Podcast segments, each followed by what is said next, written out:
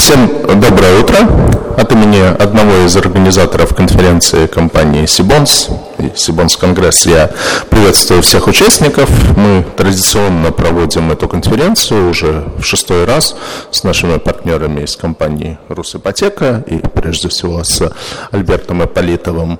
А, очень приятно, что, ну, несмотря на такую приличную плотность конференции в этом сегменте, в ипотечном, нам традиционно удается нашу аудиторию собирать. А, зарегистрировано для участия около 140 человек. Это примерно соответствует цифрам прошлого года.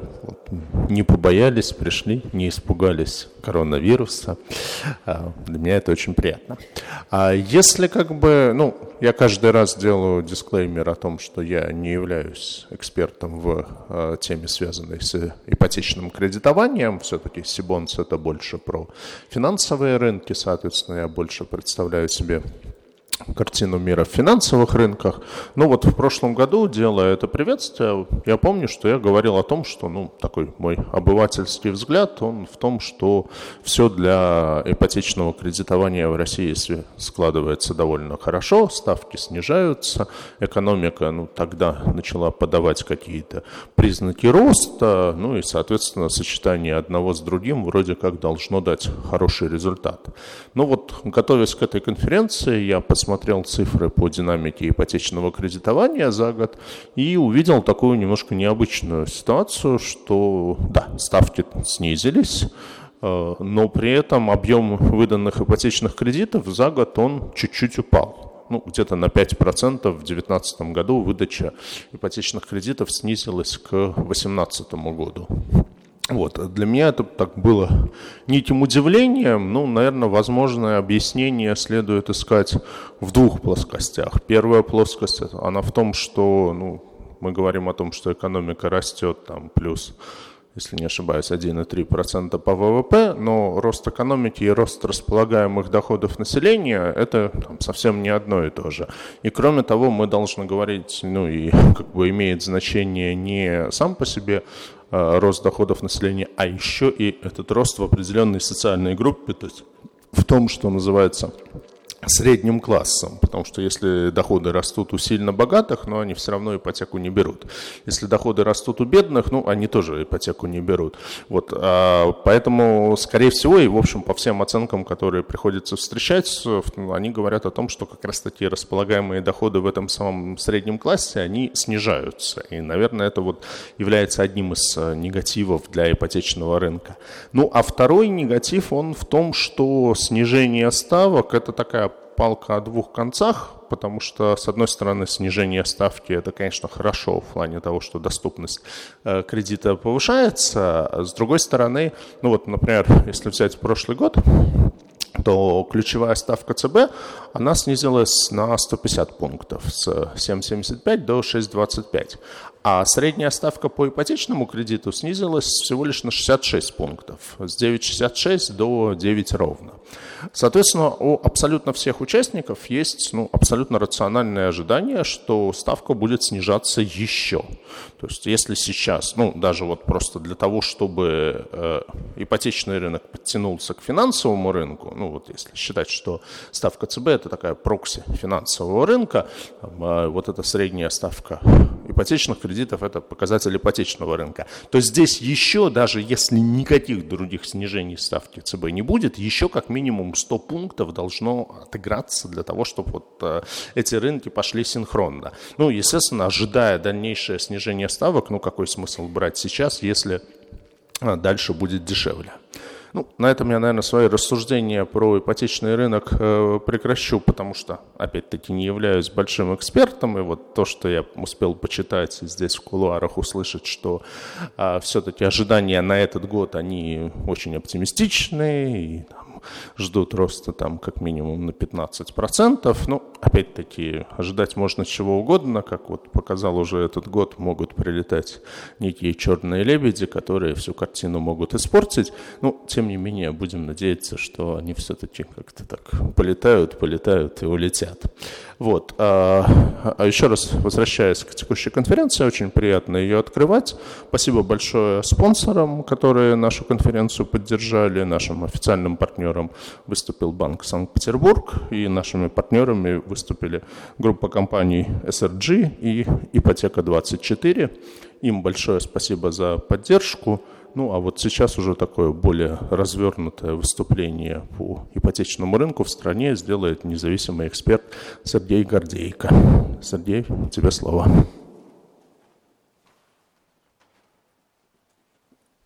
Уважаемые коллеги, здрасте. Э, по поручению организаторов я э, приветствие э, добавляю некой небольшой аналитической частью, ну, такой, можно сказать, разминкой с, с определенным, ну, нестандартным взглядом, потому что если посмотреть на год, в котором мы вступили, 2020, и посмотреть отчет, то, оказывается, это третье десятилетие ипотеки.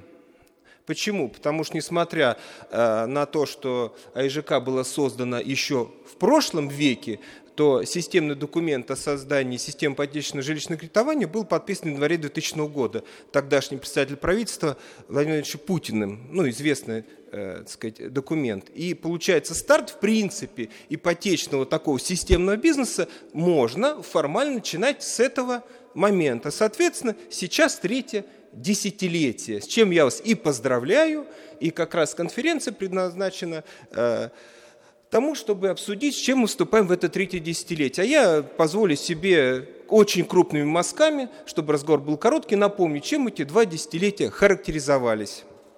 Соответственно, э, первое, э, ну, если посмотреть э, разницу первое и второе, соответственно, даты вы видите, то произошла трансформация, если в первом десятилетии ключевой государственный игрок на рынке, это было агентство ипотечного жилищного кредитования, которое занималось ипотекой, то во втором десятилетии это стала жилищная корпорация, которая занимается в том числе немножко ипотекой. Это главное различие. Э, принципиально сформиров... Э, изменилось количество документов, касается ипотеки. Э, если мы говорим только про главные документы, в первом десятилетии это было вот это системное, так сказать, постановление, законодательство мы не берем которого было много, то в следующем десятилетии э, формирование ипотечного рынка, если так по-честному сказать, это был абсолютно президентский документ, так называемые майские указы, естественно, постановление правительства и так далее. Поэтому можно сказать, что ипотека за с первого десятилетия во второе немножко изменилась, стала такая абсолютно президентская ипотека. И президентское внимание ей уделяется много. Ну, вот если так бегло просмотреть, видно, то даже по количеству документов э, столько, сколько подписано э, президентом, сколько правительством, доля президентских выросла, не считая еще документов э, послания Федеральному собранию, которые из-за отсутствия места не упомянуты. С точки зрения цифровых показателей, можно сказать, рынок стал абсолютно другим и по количеству, и по структуре. А, сравнить десятилетия, наверное, невозможно в статистическом плане, поэтому э, сравнения даны по лучшим годам. Это восьмой год, да, если помните, он, конечно, был специфический в силу квартала последнего этого года, когда кризис уже практически бил, но мы до сих пор продолжали кредитовать. Ну, кто работал на этом рынке, помнит этот э, год больших приколов и Тихой Гавани. И 18 год рекордный. И по показателям этого года видно, э, насколько рынок отличается и по структуре, ну, например, валютные кредиты у нас практически э, ноль в поле зрения, ошибка округления, а тогда это было существенно, там часть рынка, там 15 там, процентов, а год раньше еще больше. Э, объемы возросли э, неимоверно, что даже э, сравнивать их в разах и в процентах бессмысленно, потому что одно дело работать сотнями тысяч клиентов и выходить на уровень 1,3 миллиона и исчислять рынок в трех триллионах и там, в 600 миллиардах, как в первом десятилетии, это, конечно, разница баснословная. Структурный рынок тоже поменялся, он стал более концентрированный. Можно вспомнить э, количество участников ипотечного рынка. Оно было велико всегда, но любопытно его распределение. Если в первом десятилетии участников с долей 1% могло насчитываться и за 20, и под 20, если сравнить там а, седьмой год и восьмой, то сейчас стабильно 10-11, 10-11 участников рынка перевали долю рынка в 1%. И очень э, хорошо видно, насколько э, доля первых участников стала мощнее. То есть, если сравнить эти два года, 8 и 9, то видно, э, что доля так сказать, первых там, 5, первых 10 существенно выросла. То есть мощный, концентрированный рынок. Ну, а продуктовая история понятна. Новостроек было мало в первом десятилетии, сейчас это 30% рынка, а в прошлом году, можно сказать, до 33% дошла. Значит, рефинансирование вообще это был продукт нишевый и так чисто для развлечения, а сейчас, э, если в пиковый год это было там за 10, то сейчас, ну, смотря как считать, там 5 или 6, ну, это, в общем, серьезный сегмент рынка. И э, очень интересно, вспомнить, менялась ли э, поддержка э, государства, регулирование государства с точки зрения рынка. Если коротко, можно сказать следующее. Э, поддержка возросла многократно.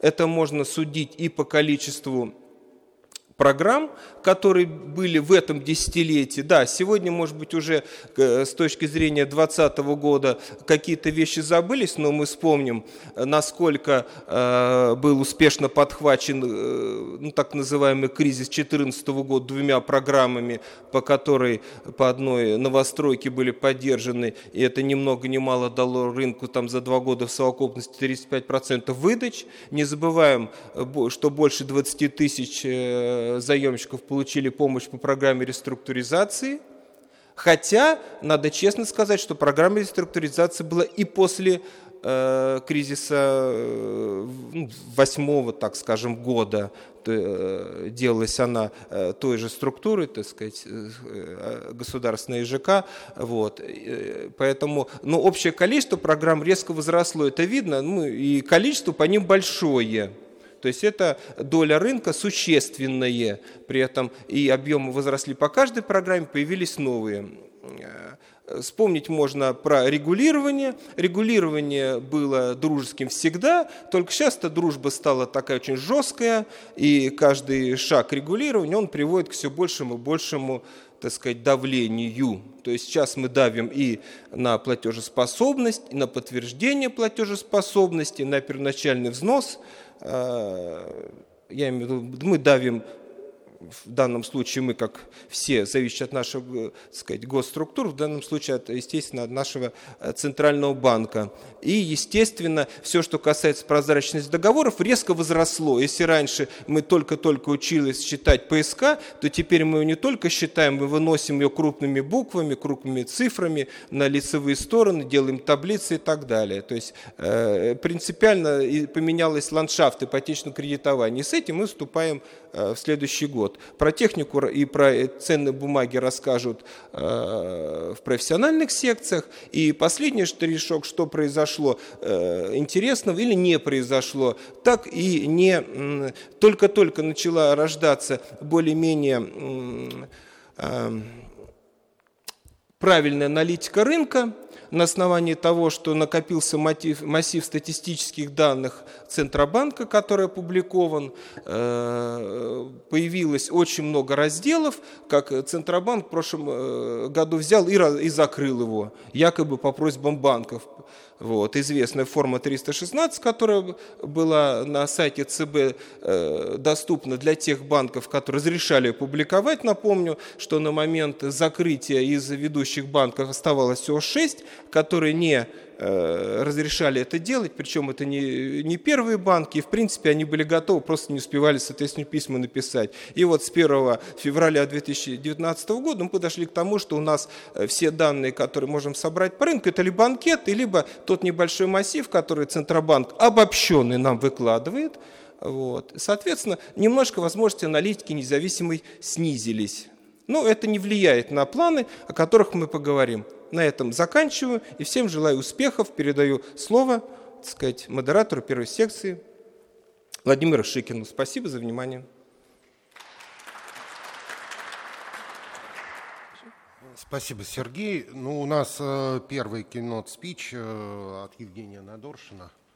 Э, Евгений расскажет нам э, свое видение общей ситуации на рынке, а потом мы, собственно, приступим к пленарной сессии. Спасибо. Спасибо вам. Э, смотрите, поскольку э, я должен буду убежать сразу после выступления, модератор разрешил мне э, разрешить вам задавать вопросы прямо из зала. Видимо, можно в процессе выступления, если я вас увижу, или, может быть, кто-то из коллег увидит и поможет. Вот. Я расскажу сначала несколько слов про экономику Российской Федерации, и потом, если у меня останется время, добавлю, что я думаю по поводу перспектив ипотечного рынка тоже. Вот. Вброшу, так сказать. Э, Все, коллеги. Значит, э, по тезису видно, я, в принципе, не очень большой оптимист э, последнее время, и вот по заголовку презентации это достаточно хорошо видно. Вот. А именно в части экономики российской я никак, ни на какие быстрые темпы экономического роста не рассчитываю. А, и один из важных факторов, собственно, это внешняя среда.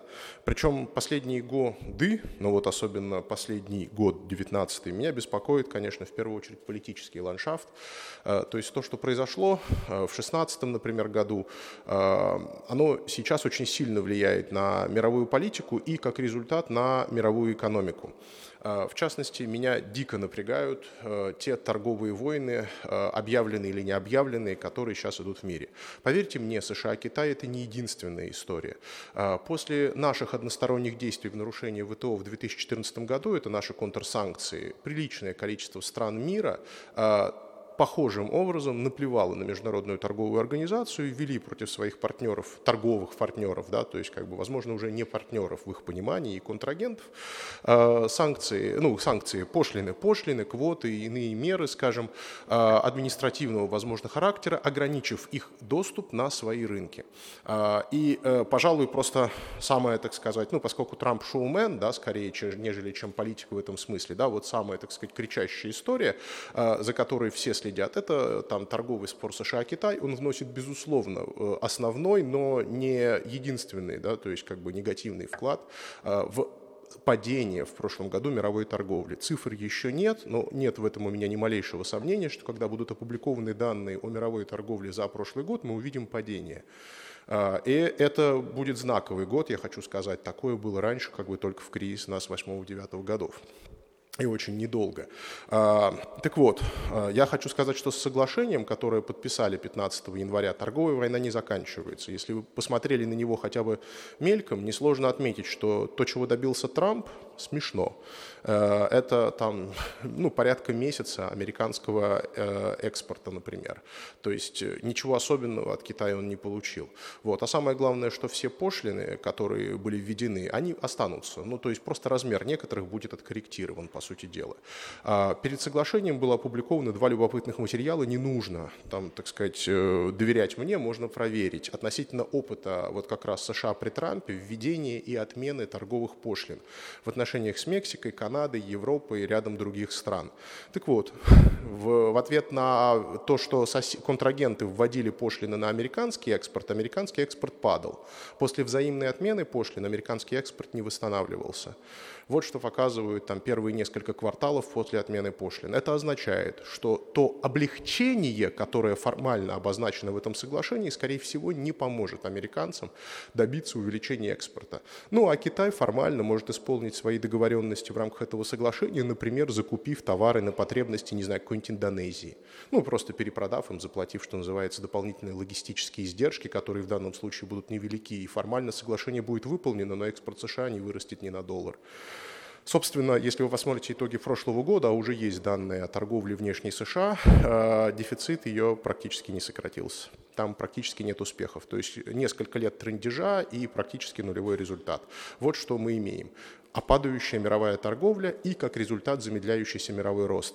Это очень важный момент. Дело в том, что последние десятилетия до 2008 года именно мировая торговля была одним из локомотивов роста, глобализации, более плотной интеграции мира и, в общем, того, что растекалось в виде дополнительных доходов по приличному количеству развивающихся экономик, независимо от того, насколько мы были довольны тем, что мы получали. А, это прекратилось в существенной степени в 2008 году, и вот сейчас на этом вообще ставят существенную существенно, прям просто жирную точку. А каждая страна пытается расти своими силами. Ресурсы нашего внутреннего спроса не мне вам объяснять. Доходы населения, об этом было сказано много раз в прошлом году и продолжают говорить в этом, либо не растут, либо растут настолько незначительно, что существенной поддержки росту оказать просто не могут. Собственно, кредиты были основным локомотивом спроса последних двух лет. ЦБ весьма преуспел. Здесь очень мягко, да, вот сейчас коллега, выступавший передо мной, так сказал, сосредоточены на ужесточении, вот это вот. ЦБ, мне кажется, весьма преуспел в этом сосредоточении, и я боюсь, что кредиты в этом году тоже могут не стать дальнейшим локомотивом роста спроса потребления домохозяйств. Вот только немного президентские послания добавят в кои-то веки, да, в нацпроектах действительно существенное может быть, ну, так сказать, исполнение выполнение ряда поручений по существу в части борьбы с бедностью. Что дальше? Э, помимо торговых войн, на которые я потратил немало времени, но это важный момент, э, я хотел обратить внимание, в этом году они не прекратились и не прекратятся. Трамп сказал, что в лучшем случае после выборов вернется ко второй фазе. Вот. Про вторую фазу можно потом, если вдруг останется время, но едва ли она поможет по большому счету мировой экономики. Дальше. У нас есть куча проблем в еврозоне. Брекзит, который еще нужно разрешить, то есть тот факт, что парламент Британии проголосовал, вообще никак не совершает Брекзита, в том плане, что нужно договориться о правилах выхода. Все те проблемы, которые были у США, а, у, простите, у Евросоюза, Объединенного Королевства, они остаются. Если вы слышали комментарии европейских переговорщиков, то они сомневаются, что до конца года, как хочет Джонсон, это можно разрешить. То есть мы по-прежнему в том же состоянии, что и раньше, но просто теперь британцы точно проголосовали. А как они будут разбираться с шотландцами, ирландцами и прочее, это пока до сих пор открытый вопрос. Вот, теперь дальше. По-прежнему у нас есть наши собственные наборы противостояний, которые, как вы заметили, сильно легче не стали. То есть тот факт, что они всего лишь ушли там с первых заголовков, это не значит, что они испарились. Вот недавно, соответственно, взяли сирийцы, обстреляли турков. Обратите внимание, да, то есть насколько резкая реакция. Вот. Вспыхнуть это может в любой момент, и нас там достаточно для того, чтобы мы огребли вполне. Вот. Более того, американцы обещали нам санкции за вмешательство в выборы. Выборы 2020 года на носу, поэтому мы можем их получить, к сожалению, от Конгресса и Сената. Ну, возможно, для того, чтобы мобилизоваться, объединиться или показать, что они в состоянии, так сказать, а, отвечать за свои собственные слова, им можно будет что-то обозначить в отношении условного противника. Тем более, что мы даем для этого поводы, в общем, с завидной регулярностью.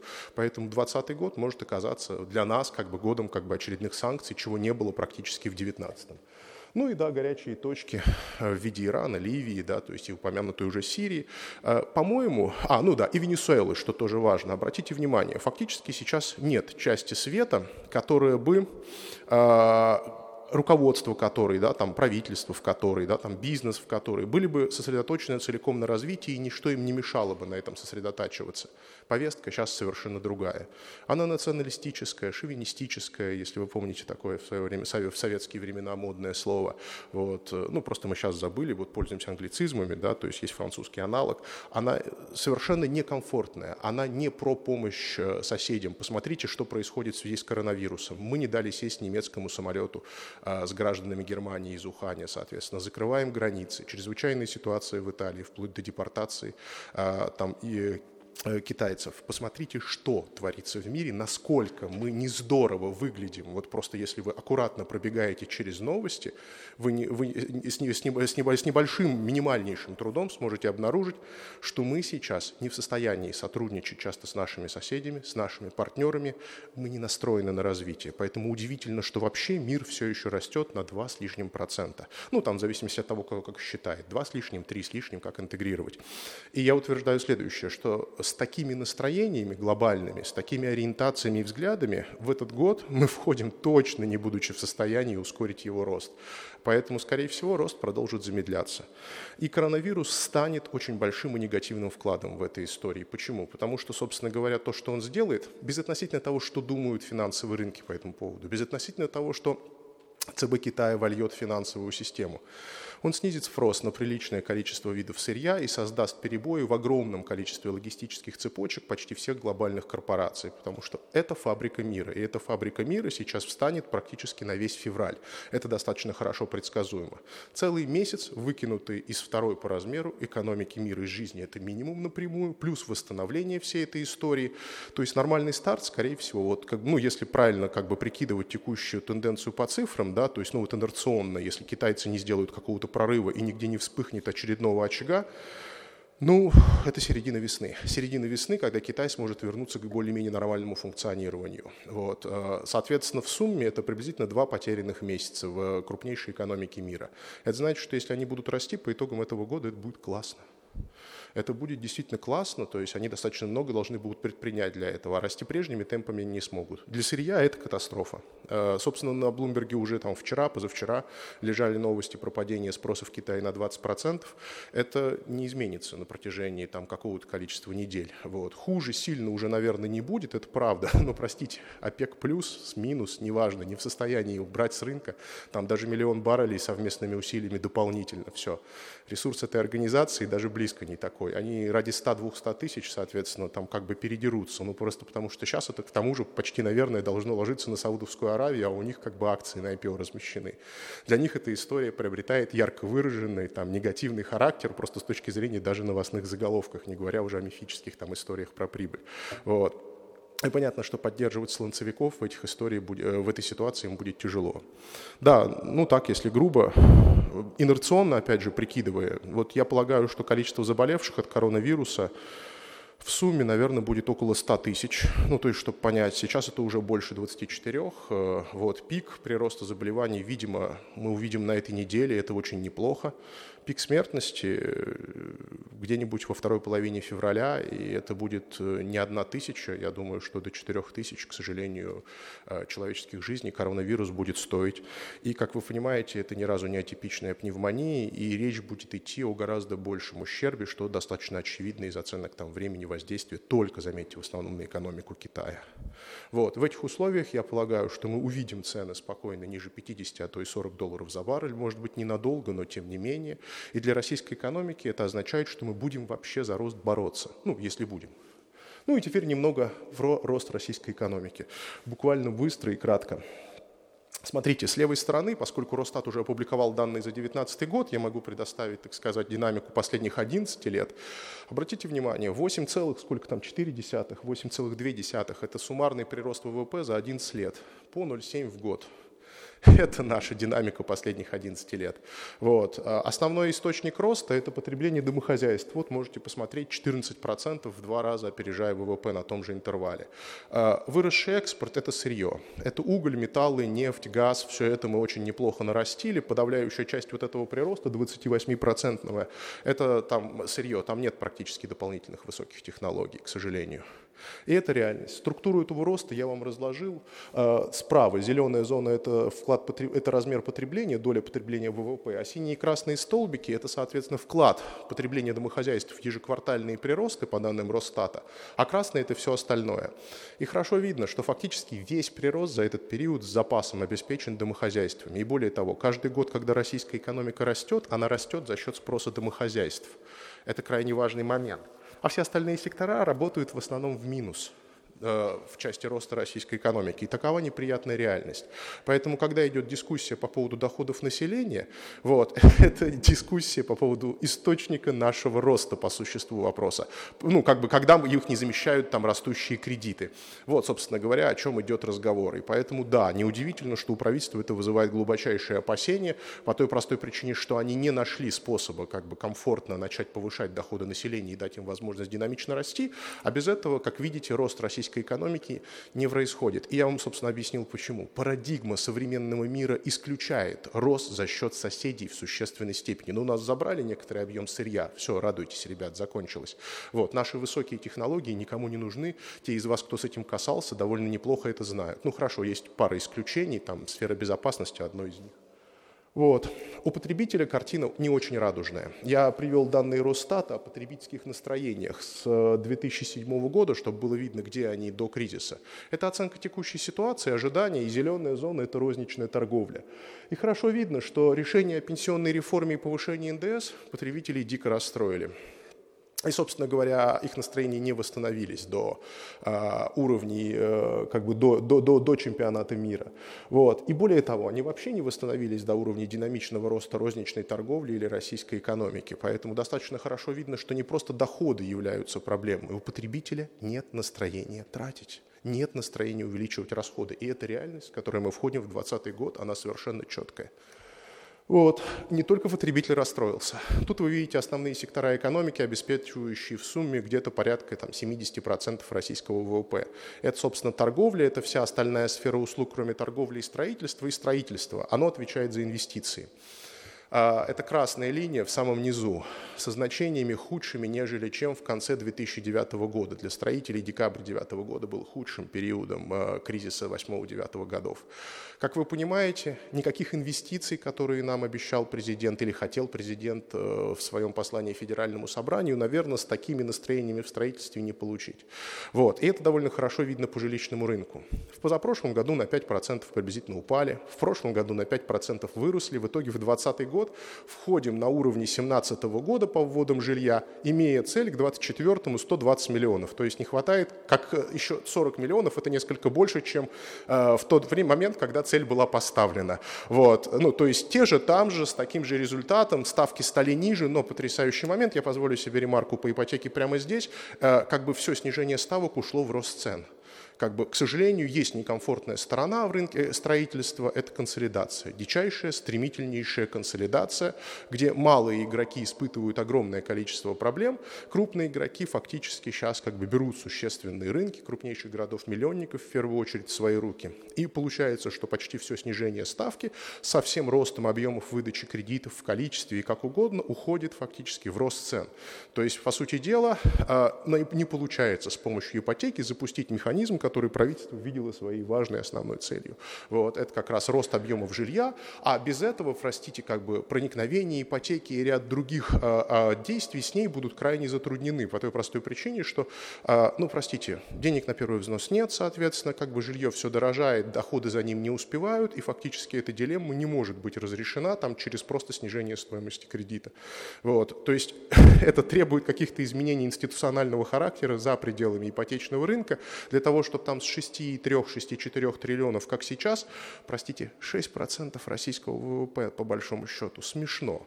Вот, шагнуть на что-нибудь материальное, там измеряемое хотя бы десятками процентов, что нужно было бы для, 120, для, для полноценного достижения цели в 120 миллионов.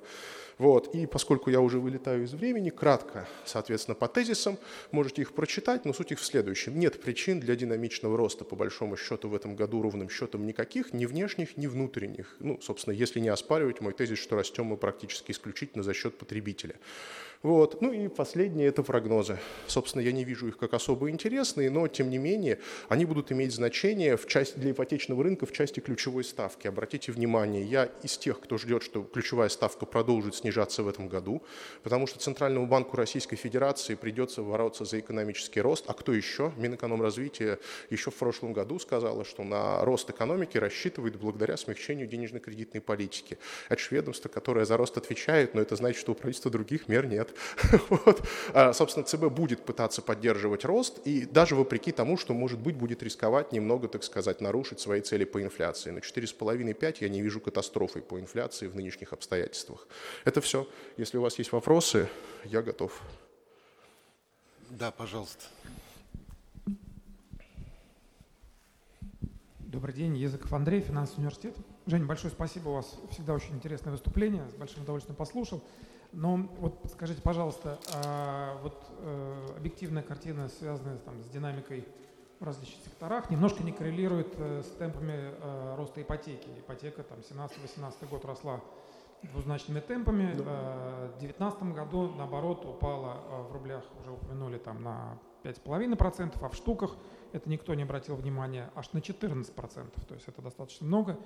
И э, не упала в рублях только благодаря подросшему размеру кредита, который опять же, сни, э, позволил банкам выдать снижение ключевой ставки. Собственно, мой вопрос. А, падение не было столь масштабным за счет того, что ставки по ипотеке смягчались.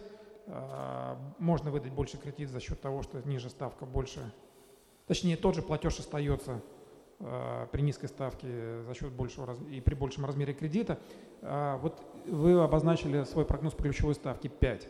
Угу. Вот на ваш взгляд, дополнительное снижение ключевой ставки – насколько поддержит спрос на ипотеку и насколько сильно вот этот самый потребительский спрос в этом месте упадет или не упадет? Вот сохранится ли хотя бы там текущая динамика выдачи ипотеки или все-таки мы увидим, по вашему мнению, падение?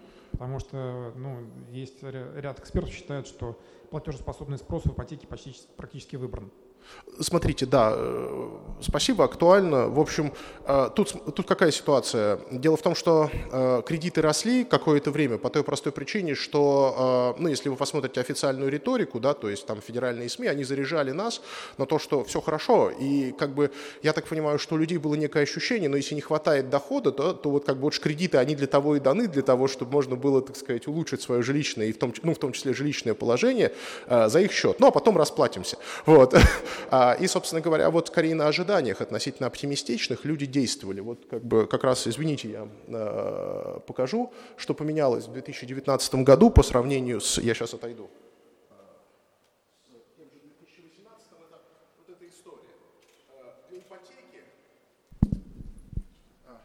Для ипотеки как долгосрочного обязательства, то, как вы воспринимаете будущее и то, как вы оцениваете ситуацию, оно гораздо важнее, чем для потреб кредита и прочее. И я полагаю, что ипотека в первую очередь пострадала вот в этом месте из-за сильно расстроившихся потребителей. Вот, ну, посмотрите сами, 15 год, год рецессии, да, там, 16 год, начало выхода, да, то есть весьма непростые годы российской экономики, 9 год. Ожидания провалились не так низко, но они гораздо ближе скорее к этим местам, нежели чем к какому-нибудь 11, 12, например, или 17 году. Собственно говоря, это стало проблемой. То есть это значит, что люди, граждане, довольно рациональные. Это хороший момент. Они понимают, что брать на себя 10-30-летнюю ответственность, когда ты мало хорошего ожидаешь от будущего, наверное, немного недальновидно. Это классно мы финансово грамотны. Это хороший момент. Ну, к сожалению, да, ипотека один из первых рынков в финансовом сегменте, который это почувствовал. Я так понимаю, не в автокредитах, там как бы катастрофа, ну, там тоже, по-моему, была просадочка, но небольшая. А уж по требах все было относительно нормально, их выдавали до упора, до последнего момента. Я думаю, что большого роста в ипотеке не будет, но многое будет зависеть от того, как будут расписывать год современные, ну, вот игроки, крупнейшие игроки на рынке девелопмента. Что у нас пойдет по реновации, что у нас пойдет по застройке. Попробуют ли власть власти реально добиться 120 миллионов квадратных метров, потому что для того, чтобы выйти на 120, коммерческое строительство должно быть удвоено. Обратите внимание, у нас 40 миллионов квадратных метров в стране, это то, что строят частники для себя фактически, малоэтажное строительство. Соответственно, остальной 40 нужно удвоить для того, чтобы получить в стране 120. Ну, потому что на дальневосточных гектарах не строить нифига. Вот, это реальность. А, соответственно, для того, чтобы удвоиться, это нужно колоссальные темпы стройки. И если сейчас это все попытаются сделать там в крупнейших городах-миллионниках, как выходит, и еще влупить это все как бы в повышение цены квадратного метра, то, безусловно, у роста ипотеки просто нет, ну, у ипотеки нет шансов расти. Нам нужна стабильная или снижающаяся цена на недвигу, что, простите, банкам невыгодно. Это катастрофически. Ты начинаешь переживать за прежний портфель выданных ипотечных кредитов, если недвижимость не растет или снижается. Банкам нужен рост, девелоперам нужен рост.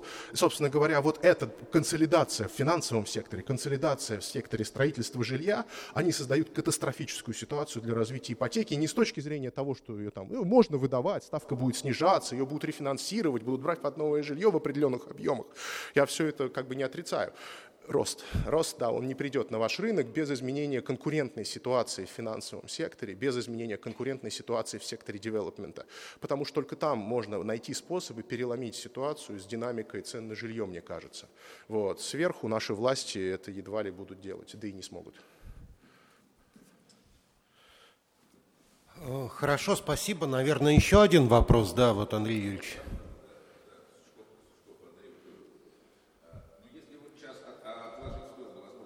Катастрофические сценарии, если все устаканится, и, допустим, Китай возобновит свой рост во втором половине года, и нефть не рухнет ниже 50, Вот в относительно краткосрочном периоде, на периоде два года, сейчас мы накачиваем свою экономику деньгами через программу материальной помощи, сейчас будут форсированно реализовываться, осуществляться все эти инвестиционные наши проекты.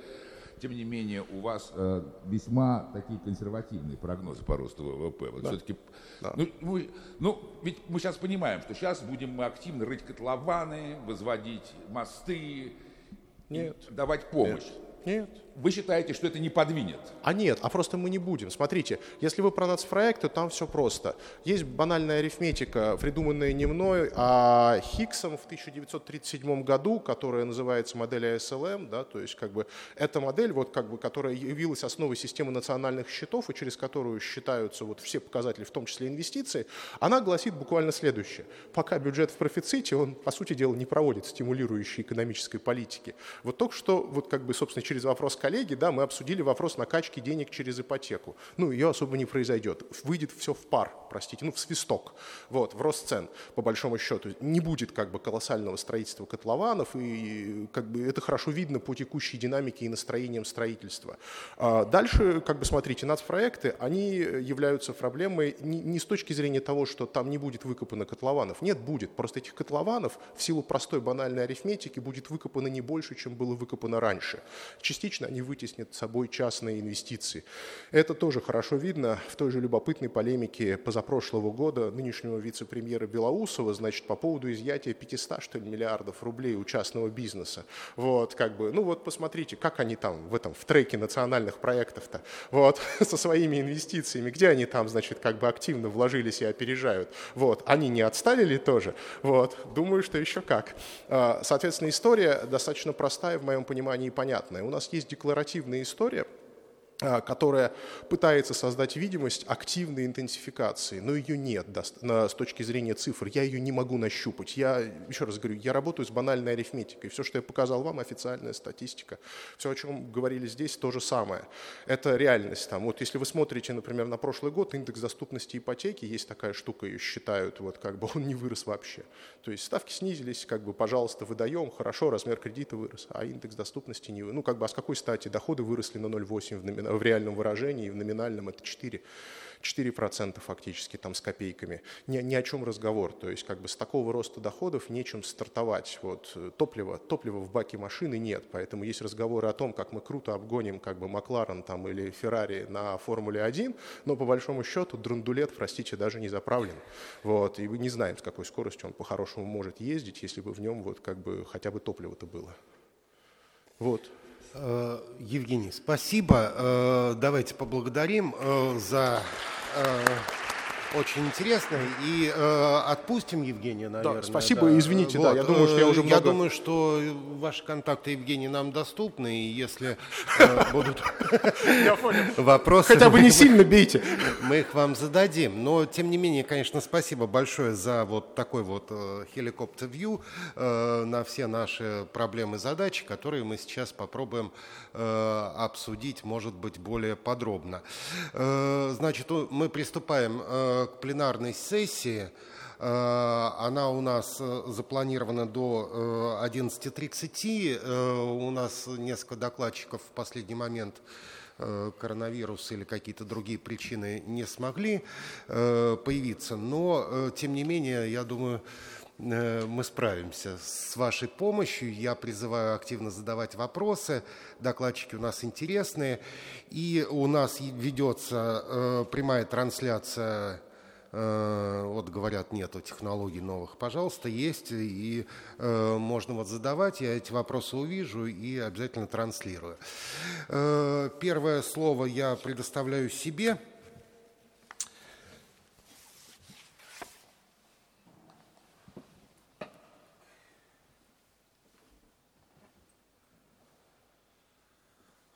Для чего вот сюда приду? Э, значит, э, действительно, мы э, говорили, и я очень благодарен организаторам за то, что в начале нашей пленарной сессии мы смогли поговорить о, всех, о всем состоянии экономики, причем даже вышли за границы Российской Федерации. Э, и теперь, наверное, наши беседы, наши какие-то вот рассуждения будут, э, может быть, более осознанны с точки зрения того, что мы понимаем всю картину целиком. Мы можем соглашаться, не соглашаться, но ключевые э, цифры, ключевые тенденции мы увидели. Возвращаясь вот конкретно к рынку розничного кредитования, как э, а ипотека элемент его. Э, я представляю Национальное бюро кредитных историй, инфраструктурный институт на рынке розничного кредитования. И э, хочу сказать, что вот в плане инфраструктуры розничного кредитования, конечно же, мы с 2005 года, ну, раз уж Сергей у нас Гордейко начал на горизонте десятилетий рассматривать эти процессы, то рынок розничного кредитования, инфраструктура культурно очень сильно изменился, и вот э, сейчас вовлечены в, в процесс розничного кредитования у нас практически 100 миллионов человек. Это вот количество субъектов э, кредитной истории в базе НБКИ. Это не значит, что 100 миллионов у нас имеют действующие кредиты. Это те люди, которые э, частично уже погасили свои обязательства, но информация о качестве их обслуживания их обязательств, она известна рынку, известна сектору, что позволяет очень хорошо банкам-кредиторам управлять управлять кредитным риском, а э, это, собственно, важнейший элемент развития любого типа розничного кредитования, в том числе и ипотеки.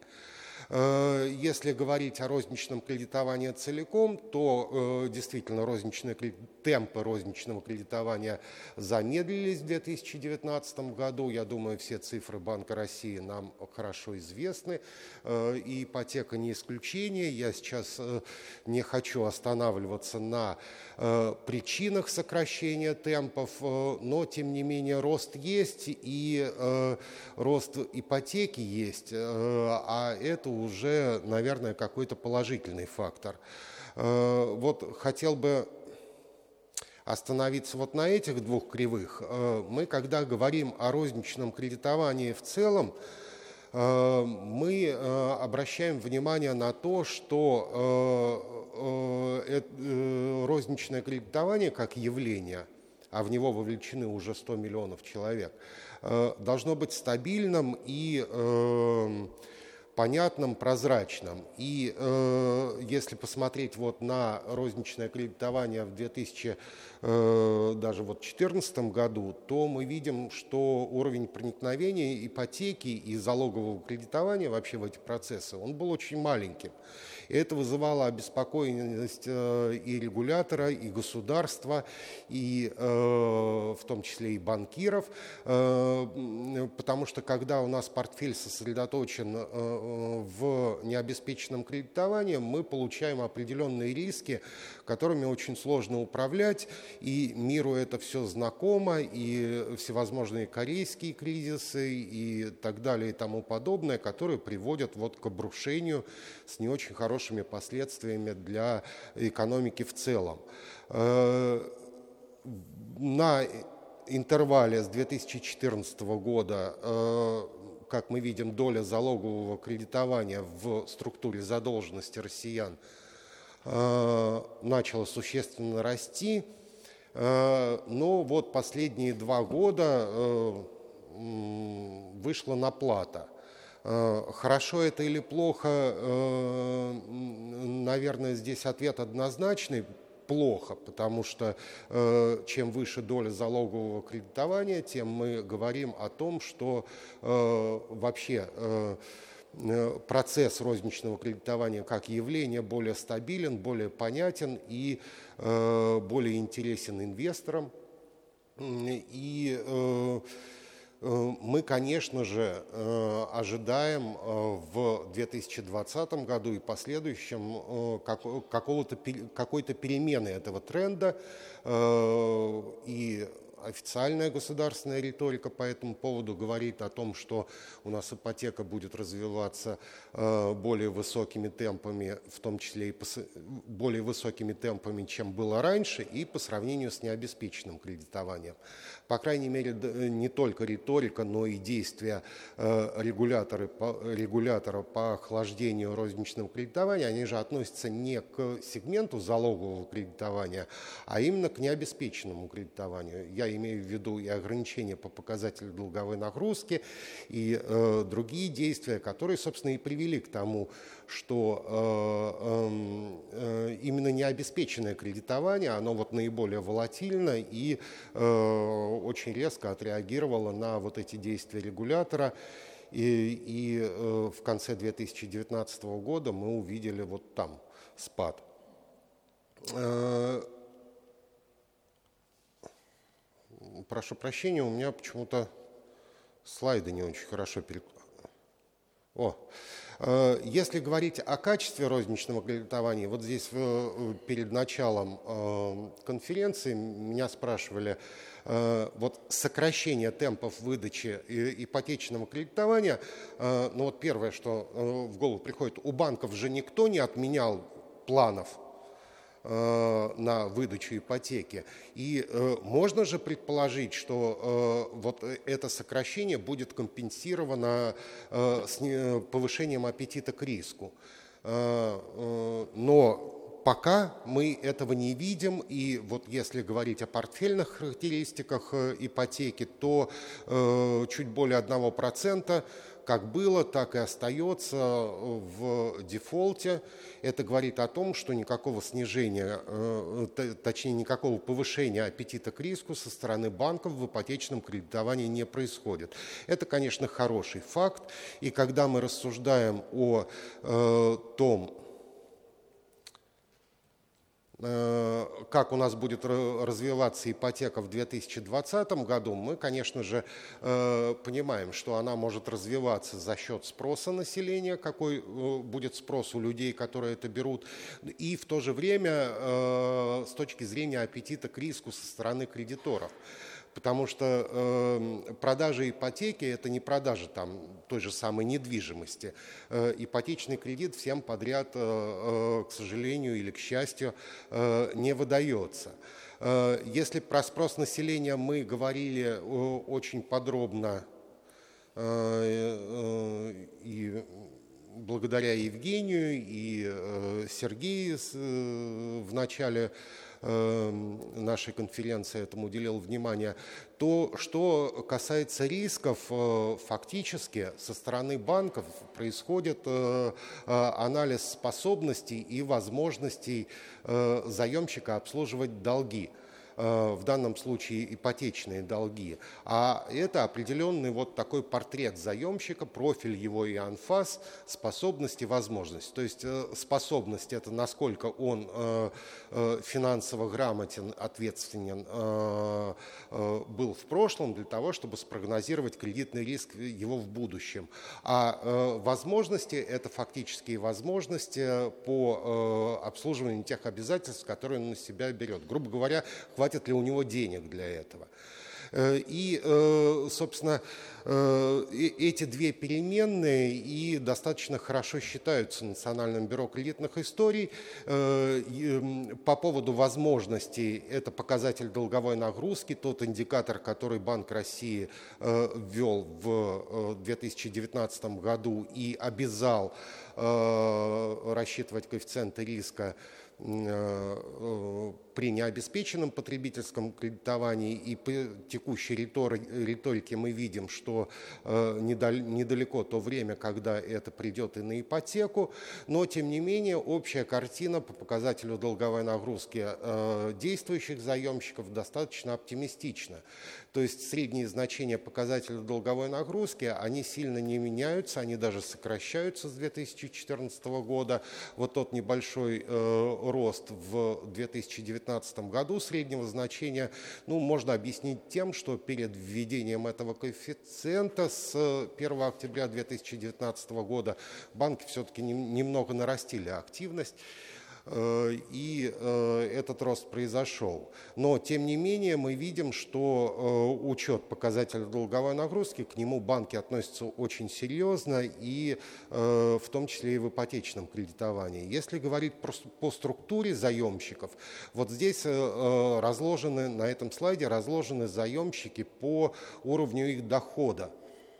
Э, и мы видим, что действительно заемщики с наименьшими доходами наиболее закредитованы и, наверное, не могут рассматриваться как э, э, потенциальные наши потребителей ипотеки и вовлечение их в ипотечное кредитование ну, в ближайшее время ожидать не стоит. В том числе и потому, что недвижимость у нас дорогая, но это отдельная тема. А вот последние два столбца, заемщики со средними доходами и с доходами выше среднего, их, на них приходится 75% э, в структуре э, заемщиков с действующими обязательствами, они вполне себе комфортно сейчас обслуживают свои долги, и э, в этом плане потенциал для э, предложения им ипотеки ну, можно считать достаточно большим. Если говорить по э, тому, какая доля заемщиков сейчас у нас э, перекредитована, то есть на, тратят на обслуживание э, своих обязательств более 50% своих э, доходов. Это тот, напомню, тот критичный показатель, который Банк России ввел в качестве Э, индикатора, после которого идет повышение э, э, коэффициента риска, то их 13% это опять же тоже вымывает этих людей с, с нашей картины потенциальных участников ипотеки, но остальные остаются и банки в той или иной степени их будут рассматривать. Хотя, опять же, вот э, Национальное бюро кредитных историй, я скажу, наверное, известную вам позицию, мы считаем, что при э, э, выдаче ипотеки, по крайней мере, заемщикам такую рекомендацию даем. Э, это долгосрочное обязательство, и здесь, конечно, заемщику лучше ориентироваться на меньшие показатели по показателю долговой нагрузки, извините за тавтологию. Мы думаем, что это должно быть не более 30% от ежемесячных доходов. Разные банки по-разному к этому относятся. Это такой дискуссионный тезис.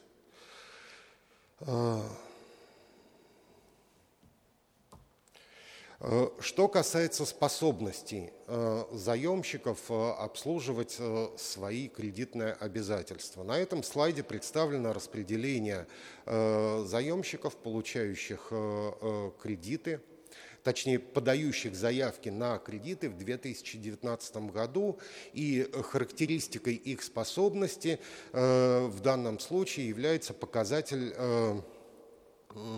персональный кредитный рейтинг – то есть индикатор э, качества кредитной истории заемщика. Э, чем выше э, персональный кредитный заемщик, тем он считается лучшего кредитного качества, с большей вероятностью добросовестно обслужит свои обязательства и, соответственно, в нижних диапазонах вероятность дефолта выше. Как видим, распределение достаточно понятная, основная масса сконцентрирована в высоких диапазонах, то есть за, заемщики у нас хорошего кредитного качества и э, э, в этом плане потенциал развития ипотеки у нас э, есть. Э, ну, действительно, э, если вам знаком такой индикатор, как индекс кредитного здоровья, он говорит о том, что у нас 80 5% заемщиков достаточно э, э, легко справляются со своими обязательствами, и лишь у 15 возникают сложности. Мы его э, ежеквартально этот индекс обновляем. И если взять заявителей на получение ипотеки в 2019 году, опять же, по, э, с разбивкой по э, персональному кредитному рейтингу, то мы видим вот такую картину. Примерно до э, значений в 700 баллов по персональному кредитному рейтингу уровень одобрения в 2019 году был крайне низким. И что вполне естественно, чем заемщик более лучшего качества, лучшего качества, тем уровень одобрения возрастает. И э, мы видим, что э, в ипотечное кредитование в 2019 году проходили в основном заемщики хорошего кредитного качества, а менее хорошее кредитное качество компенсировалось различными э, дополнительными инструментами. Это поручители, это не э, более критичное отношение к показателю залог, э, размер кредита и так далее и тому подобное. Но э, если э, э, мы говорим, что э, в 2019 году куда пойдет э, рынок и принимаем за аксиому то, что он будет расти, а мы, по крайней мере, в это верим, потому что потенциал есть, и заемщики у нас хорошие, то э, подталкивать в этом плане его будут э, э, два фактора. Снижение ставок, если его, конечно, не транслировать на стоимость э, недвижимости, такой вот нехороший, э, нехорошее явление, э, то э, чисто математич, математически снижение ставок – это, опять же, положительное давление, давление в положительном смысле на уровень показателя долговой нагрузки. Ну, понятно, чем э, меньше, тел, э, меньше ставка, тем ежемесячный платеж меньше, и, соответственно, показатель долговой нагрузки, то есть закредитованность, сложность обслуживания своих долгов для заемщика легче. А э, это э, я не знаком вот с тем индикатором, который, про который говорил э, Евгений, но совершенно очевидно, что он должен положительно сказываться на индексе доступности ипотеки. И, и второе, это, э, опять же, к вопросу о конкуренции. Мы видим уже наметившуюся тенденцию, что банки э, начинают поощрять заемщиков э, с хорошим кредитным качеством. Опять же, по предыдущим годам мы видим, что сокращение ставки привлекает на рынок прежде всего заемщиков хорошего кредитного качества а эти, показ... Э, эти характеристики коррелируют с э, таким э, описательной характеристикой, как, грубо говоря, это заемщики, которые не остро нуждаются в заемных средствах, но которые, которым недостаточно собственных средств для покупки недвижимости, и при низких ставках они более охотно идут на этот рынок. И э, в этом плане, э, конечно же, будет зависеть от, э, все от того, как... Я сейчас вернусь на один слайд э, на какую вот категорию из э, этих заемщиков большее внимание обратят банки. То есть они снижение ставок будут э, равномерно размазывать по всему спектру заемщиков, либо неравномерно. Э, больше ориентируюсь на большую часть с хорошим персональным кредитным рейтингом, поощряя их э, получать кредит на, на более лучших условиях, либо же будут э, эти преференции в виде снижения ставок транслировать на весь рынок. Вот это вопрос, и в этом плане мы видим наметившуюся тенденцию, э, э, как раз, которая заключается как раз в том, что банки склонны больше поощрять заемщиков хорошего кредитного качества. Это происходит в том числе и с нашей помощью, потому что персональный кредитный рейтинг мы сейчас раздаем заемщикам совершенно бесплатно на сайте – Э, НБКИ, э, и э, заемщик в курсе своего кредитного качества. И у него появляется выбор, если у него персональный кредитный рейтинг хороший, он осознанно уже выбирает лучшую цену, лучшие условия. Э, в этом плане э, банки могут поощрять его непосредственно при получении персонального кредитного рейтинга, э, что уже происходит на сайте персонального кредитного рейтинга, либо же в собственных маркетинговых активностях. Это было и раньше, когда банки говорили о том, что мы дадим кредит и даже вот по такой хорошей ставке заемщику с хорошей кредитной историей вот это вот э, тезис о хорошей кредитной истории, как показала практика, он непонятен заемщикам, даже непонятен самим банкам, которые это декларировали. Э, сейчас при появлении инструмента, э, формализованного инструмента а, оценки вот этого кредитного качества, эти процессы лучше. И в этом плане мы в 2020 году ожидаем развития этой тенденции и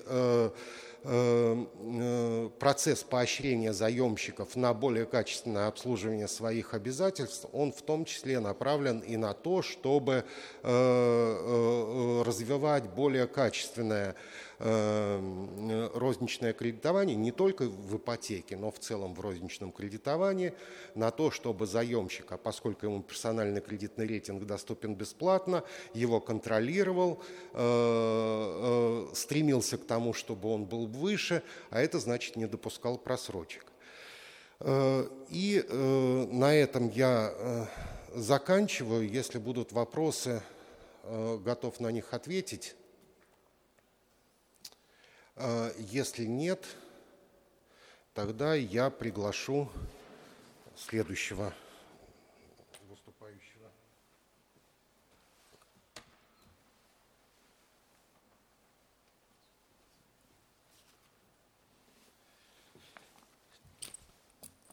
Так, а, и сейчас мы э, послушаем Дениса Ковалева, Росбанк.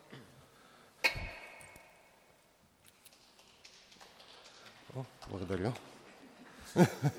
Спасибо. Коллеги, всем добрый день. Вообще я планировал рассказать об итогах 2019 года, планах на 2020, но когда ты выступаешь не первым, уже понимаешь о том, что, может быть, надо было другую тему взять, потому что уже очень многие поделились своим видением. Но хорошая новость, э, я не со всеми э, заявлениями согласен, поэтому немножко, особенно вспоминая название презентация, с которой выступил Евгений Надоршин, «Реквием по росту», я бы, наверное, тогда переименовал, а, наверное, «Ипотечный марш» или там а, «Ипотечная сказка». Ну, вы увидите почему, когда увидите прогнозы, которые мы, наши аналитики, сделали на 2020 год. Я попытаюсь очень коротко все-таки рассказать, на чем они базируются. Но вообще очередной яркий год э, в ипотеке – с разных точек зрения, с, с э, изменениями, с большими событиями.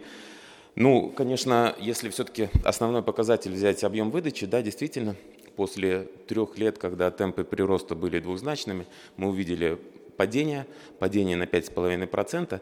Но это, знаете, как в спортивных мероприятиях, в играх, когда команда, которая там вела игру, но проиграла, и говорят, там счет не по игре, и потом отвечает о том, что, ну, содержание не важно, а история сохранит результат. Так вот, вот здесь, во-первых, 2019 год еще не история, потому что многие аналитические данные только появляются. Ну и, во-вторых, очень действительно посмотреть содержание, что оказывало влияние. Поэтому немножко цифр, которые повторяются, некоторые там более свежие данные, поэтому, ну, опять, э, основной драйвер, который воздействовал на поведение рынка в целом, то есть это, конечно, э, ипотечные процентные ставки. И здесь, ну, первое, хочется заметить о том, что э, если разбирать вот это влияние, почему рынок упал на 3%, первое, то есть как бы у нас за базу был взят рекордный объем выдачи в 2018 году, где выдача была больше 3 триллионов. Второе, в первой половине года мы наблюдали продолжение тренда, который стал складываться в, 14, в четвертом квартале 2018 года, когда ставки пошли вверх. А, ну и третье, конечно же, то есть в предыдущие годы, там доля, например, в 2018 году доля рефинансирования, как результат снижения ставок, которая привела к тому, что эта доля составляла там 11,5% в 2018 году, а в 2019 эта доля составила меньше 7%. Поэтому это э, с точки зрения объяснения, почему а, рынок упал. Здесь на нижнем левом графике вы можете увидеть, на самом деле, очень прямую корреляцию между инфляцией, ключевой ставкой и э, ставкой по ипотечному кредитованию. И поэтому я хотел бы здесь тоже вернуться, наверное, к первому спикеру, который сказал, что несмотря на то, что ключевая ставка там упала на полтора процента, ипотеки, ставки по ипотеке снизились на 0,66, это если мы говорим по средним ставкам в год. А если посмотреть все-таки э, с пикового значения ежемесячной средней ставки, которая была в апреле, она составила 10,56, то в декабре мы увидели ставку на уровне 9%, поэтому мы можем сказать о том, что а, рынок ипотечный уже отыграл. Да, безусловно, то есть эта ставка может еще снизиться какое-то время, но то есть, там, потенциал не такой большой, без изменения ключевой ставки. Поэтому, если все-таки говорить про ипотеку, то есть ипотека э, ну, составляет значимую долю в общем банковском э, розничном портфеле, эта доля пока там 45%, она в принципе приближается к 50%, но здесь, наверное, как бы это ни парадоксально звучало, например, э, если мы много говорим о том, что секьюритизация, да, растет, но она еще не в том объеме, который могла бы быть, конечно, секьюритизация уменьшает количество кредитов, э, потому что она внебалансовая сейчас в 100% последних сделок, она уменьшает объем портфеля ипотечного, но при этом, то есть как бы здесь нет никаких проблем, то есть секуритизация как один из основных источников фондирования, здесь, конечно, то есть как бы все банки были бы рады, если бы этот инструмент э, приобретал большую популярность. Опять говорим про то, что э, большая доля в портфеле, но при этом проникновение небольшое. Э, официальных данных вот только вчера появились у Рустата по предварительные данные по объему ВВП в 2019 году. То есть мы, э, прогноз был 1,4, в итоге говорят о том, что ВВП вырос на 1,3. Данные официальные, которые говорили о том, что на середину 2019 года доля ипотечного портфеля в ВВП составляла 6,7%, но учитывая вчерашние данные, опубликованные по поводу роста экономики на 1,3, и те данные, которые мы видели по увеличению ипотечного портфеля, ну, можно с большой уверенностью утверждать, что доля ипотечного портфеля превысила 7% ВВП. То есть ну, очередной рубеж преодолен, но оно, безусловно, у меня будет отдельный слайд, э, все равно это очень низкий уровень. Э, можем опять же среди таких показателей которые характеризуют вообще рынок ипотеки, ну, сказать о том, что доля банков государственных и там, с госучастием, она до сих пор очень высокая. Мы все время говорим о том, что конкуренция увеличивается. Вроде бы количество банков-то, в принципе, в системе уменьшается.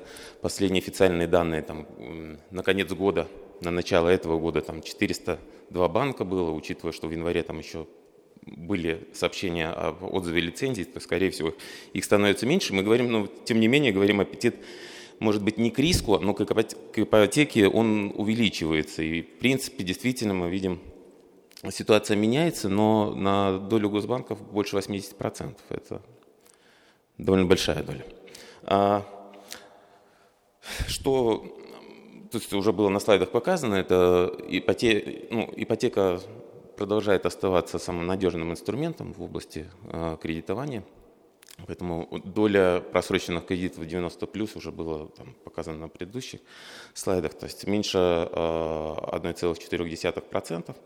А, ну и, конечно, тот факт, который уже сегодня звучал с точки зрения как ограничителя, а, это, конечно же, мы вернулись в фазу роста цен на недвижимость. Может быть, не там, недоздачные цифры, но вот статистика, которая показывает о том, что к концу первого, третьего квартала а, год к году ставки стоимость квадратного метра на первичном рынке увеличилась почти на 8%, на вторичном на 5%.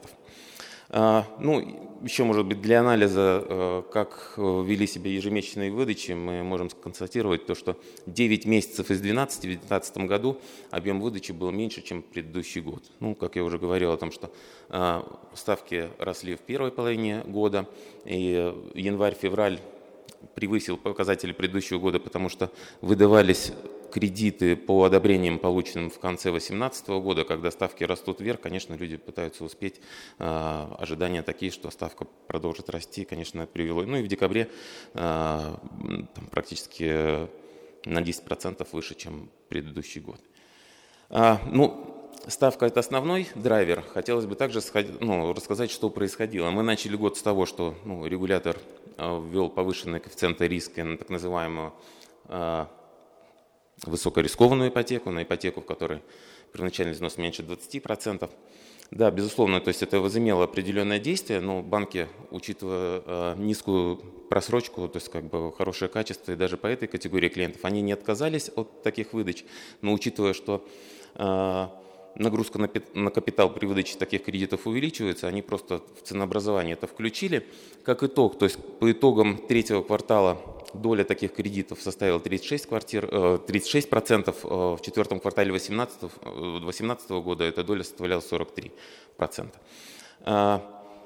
Нельзя не, ответить, не отметить, э, в общем-то, изменения на, в строительном секторе, то есть изменение 214 ФЗ, переход застройщиков на использование эскровых счетов, проектное финансирование. Оно, безусловно, еще полностью не отыграло э, свое влияние на рынок, потому что по состоянию, то есть на конец года, только 25% от э, всего объема строительства, оно, в общем-то, уже Э, происходило с использованием там, проектного финансирования или собственных средств застройщика. Поэтому ну, чем дальше, тем этот процент будет увеличиваться. Ну, нельзя не отметить роль государства и те программы помощи, которые, в общем-то, и новые появились, и, в общем-то, скажем так, перезагрузка произошла, например, семейной ипотеки в апреле этого года, после чего, а, безусловно, мы увидели большой рост а, выдач именно по этой программе. Там, доля выдачи там, в два раза превысила плановые показатели в 20 тысяч, то есть в итоге там выдано 40 тысяч, и вообще там с мая по декабрь объемы выдачи в разы были больше, чем за все условия, за все за весь срок действия этой программы она была запущена у нас в 2018 году. А, ну, нельзя не сказать о поддержке э, многодетных семей, которая в августе стартовала. Там тоже есть определенные успехи. Здесь, наверное, меньше можно говорить о влиянии на объемы выдачи, но, безусловно, это определенная уверенность тем семьям, которые планируют или уже спланировали а, семью, у которых есть уже дети могут рассчитывать на это с большей уверенностью, берут ипотечные кредиты. Ну и по ипотечному портфелю, то есть э, уже с момента запуска уже было 11 миллиардов а, погашения. Это увеличивает качество самого портфеля, потому что снижает и э, долговую нагрузку заемщика, и а, делает меньшим LTV, кредит-залог, показатель, то есть таким образом качество ипотеки а, оно увеличивается. Ну, ипотечные каникулы здесь тоже выделяю, потому что очень большой резонанс. А, с одной стороны, можем констатировать, что а, спрос не очень большой, по данным Центрального банка в третьем квартале было подано порядка 10 тысяч обращений. Здесь надо учитывать, что так как программа запускалась 31 э, июля, то, конечно, там был определенный отложенный спрос, то есть люди ждали вступления, и в первый там, месяц-два многие из тех, кто планировали, они подали заявление. То есть э, одобрений было порядка 55%, то есть, ну, с одной стороны, мы говорим о том, что небольшой спрос, и эта программа больше ну, скажем так, позиционировалась для того, чтобы уверенность у новых, скажем так, ипотечных заемщиков появлялась, что у них в случае сложных непредвиденных э, изменений и обстоятельств была возможность, в общем-то, гарантированно получить э, эту ну, программу реструктуризации. То есть это говорит о том, что, во-первых, то есть как бы качество заемщиков хорошая. А второе, наверное, можно также ответить, что еще отметить то, что с кризиса 8-9 года глобального в банках стали появляться собственные программы реструктуризации. И, конечно, то есть как бы некоторые из них, они более, скажем так, э, подходят для клиентов, которые в сложной ситуации. Ну, социально-экономические, там, демографические условия, которые влияли, здесь, наверное, там не снижение численности, изменение возрастной структуры, потому что оно не имеет такого вот э, э, моментного влияния, хотя здесь тоже можем отметить о том, что даже там в послании э, Федеральному собранию отмечалось о том, что то есть демография – это один из основных вопросов, учитывая то, что сейчас семьи создают там, малочисленное поколение 90-х годов, и там есть определенное замедление по поэтому очень много то, что было озвучено, как раз-таки направлено на то, чтобы э, этот показатель, в общем-то, увеличить. И э, с точки зрения, наверное, вот дохода, реальных располагаемых доходов, я здесь, наверное, вернусь к комментариям, которые давал Евгений, и который говорил о том, что, в общем-то, вот посмотрите, потребительская уверенность низкая, но, в принципе, на его же слайдах можно посмотреть о том, что э, найти информацию, то, что в 2016 году, после, конечно, кризиса там 14-15, эта уверенность была еще на более низком уровне экономика не росла эти годы. А, в принципе, реальные располагаемые доходы до 2019 года было 4 последовательных года, когда они уменьшались. Это официальная статистика, и тем не менее мы видели, какой рост давала ипотека. А, если говорить про доходы в 2019 году, ну, как это, статистика, в общем, есть статистика. То есть первый, второй квартал Росстат э, фиксировал снижение доходов совокупно на 1,2%, но потом вышли данные за третий квартал, и они вызвали очень большие очень вопросы всего профессиональное сообщество, потому что э, Росстат зафиксировал трехпроцентный рост. То есть не было никаких предпосылок, и в итоге по итогам трех кварталов мы, в принципе, видели общий рост 0,2%. Это, безусловно, недостаточно, чтобы говорить о том, что это, э, это успех, и это действительно новые возможности для ипотечного рынка, но, тем не менее, э, в сравнении с предыдущими четырьмя годами, то есть мы в Росстате видим определенные... И здесь может быть э, методика, расчеты, но тем не менее. А, ну, могу про фондирование, то есть только отметить то, что секьюритизация показала рекордные объемы, в два раза превысив показатели 2018 года, но опять же в соотношении не только к ипотечному портфелю, но и к объемам выдачи, конечно, это не такое большое значение. 296 миллиардов было секьюритизировано с учетом выдачи, которая там чуть меньше 2,9 триллионов, конечно, мы понимаем о том, что там есть большие перспективы. Ну и э, развитие инструментов продажи ипотечных портфелей, здесь я просто хотел выделить о том, что это может быть информация, которая не так доступна, но на рынке происходят такие сделки, их было несколько, и мы знаем о том, что для некоторых банков это способ управления там, ликвидностью и фондирования, для других это возможности увеличить э, долю и нарастить ипотечный портфель.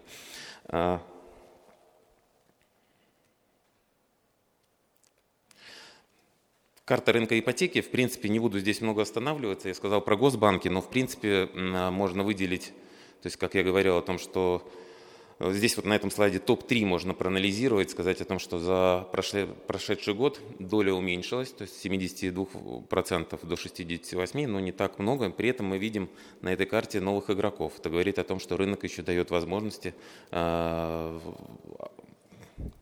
зайти и новым участникам. А, по портфелю я говорил о том, что Э, он, он растет, растет на 17%, если учитывать объем портфеля с учетом секьюритизированных кредитов. Э, это цифра 8,3 триллиона рублей, без секьюритизации это где-то 7,7. Там динамика не такая среди участников большая, поэтому... Э, наверное, об итогах все, немножко про перспективы, ну и хотел, прежде чем рассказать уже там о конкретных вещах, которые мы закладывали в увеличение 25% прогноз по увеличению в этом году. То есть то самое проникновение ипотеки, доля ипотеки в ВВП портфеля в сравнении с разными странами. Здесь есть и развитые, и развивающиеся. Мы видим о том, что, в общем-то, мы на самом низком уровне. И опять же, если взять и сравнить а, с процентной ставкой, которая ну, в портфеле, портфель формируется ипотечный он на протяжении длительного периода времени, поэтому мы здесь проанализировали, взяли средние ипотечные ставки за 10 лет к текущему моменту, поэтому вот видите, вот э, правый красный кружок, это там, где мы есть сейчас.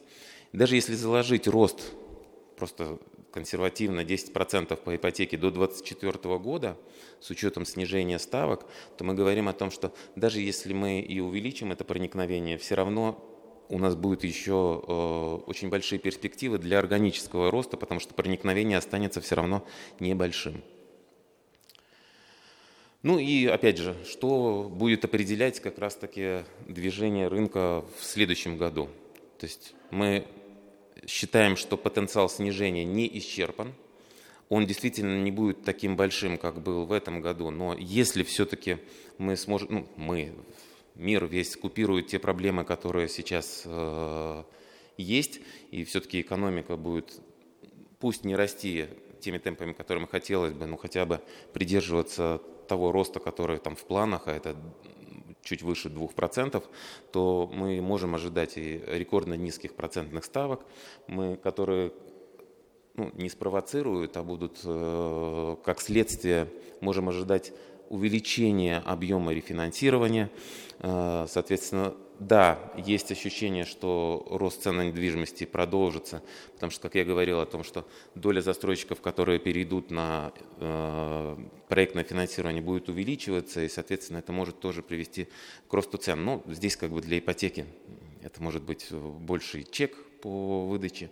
Мы также можем отметить то, что наверное, то, что вселяет, ну, не, то чтобы оптимизм, это скорее там пессимизм, это низкая обеспеченность э, наших граждан жильем, потому что в э, Минстрой там, делал прогнозы, что будет определять развитие рынка в будущем, конечно, это низкая обеспеченность. 25 квадратных метров на человека. Мы даже в этом плане отстаем не только от развитых стран, но и там, от стран БРИКС и даже дружественной там, Белоруссии.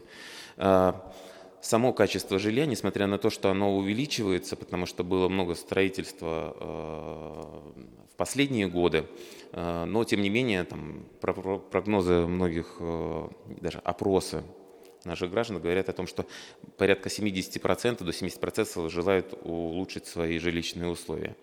Ну, нацпроекты, то есть нацпроект это не только жилье и городская среда – это и демография, и цифровизация, то есть это то, что будет определять в целом развитие и экономики, и будет иметь самое непосредственное влияние на ипотечный рынок. Ну и, безусловно, государственные инициативы, государственные программы господдержки. Мы говорим о том, что там продолжается семейная ипотека, появляется дальневосточная ипотека, э, сельская ипотека. Ну там дальневосточный, ну, наверное, ожидание чуть-чуть больше, то есть как бы много разговоров, да, действительно 2%, самая низкая ставка, которая там озвучивается среди госпрограмм, но, безусловно, если посмотреть, проанализировать рынок там строительства, то на Дальний Восток приходится там 2 миллиона строящихся объектов из 104 всей стране. И то, что я слышу от коллег, первое, то есть как бы реакция, то, что, безусловно, озвучивание этих 2% повлияло на коррекцию стоимости жилья. И поэтому ожидать, что это какой-то большой эффект. Но, безусловно, э, все программы госпомощи, они должны, ну, в общем, целевой характер э, носить, иначе просто это ну, как-то разрушит все основы рыночные. Ну, поддержка семей, ну и, наверное, самое там большой эффект, который может особенно в регионах вызывать, это распространение программы материнского семейного капитала на рождение первого ребенка. Это особенно актуальная тема в регионах, а, где, в принципе, это может быть сопоставимо с первоначальным взносом, потому что мы уже на протяжении многих лет говорим, все-таки, наверное, первоначальный взнос – это один из основных ограничителей, который существует в ипотеке. Ну, а в целом мы как бы реалистичные оптимисты, мы не говорим о том, что, да, безусловно, мы должны На 25% вырастите?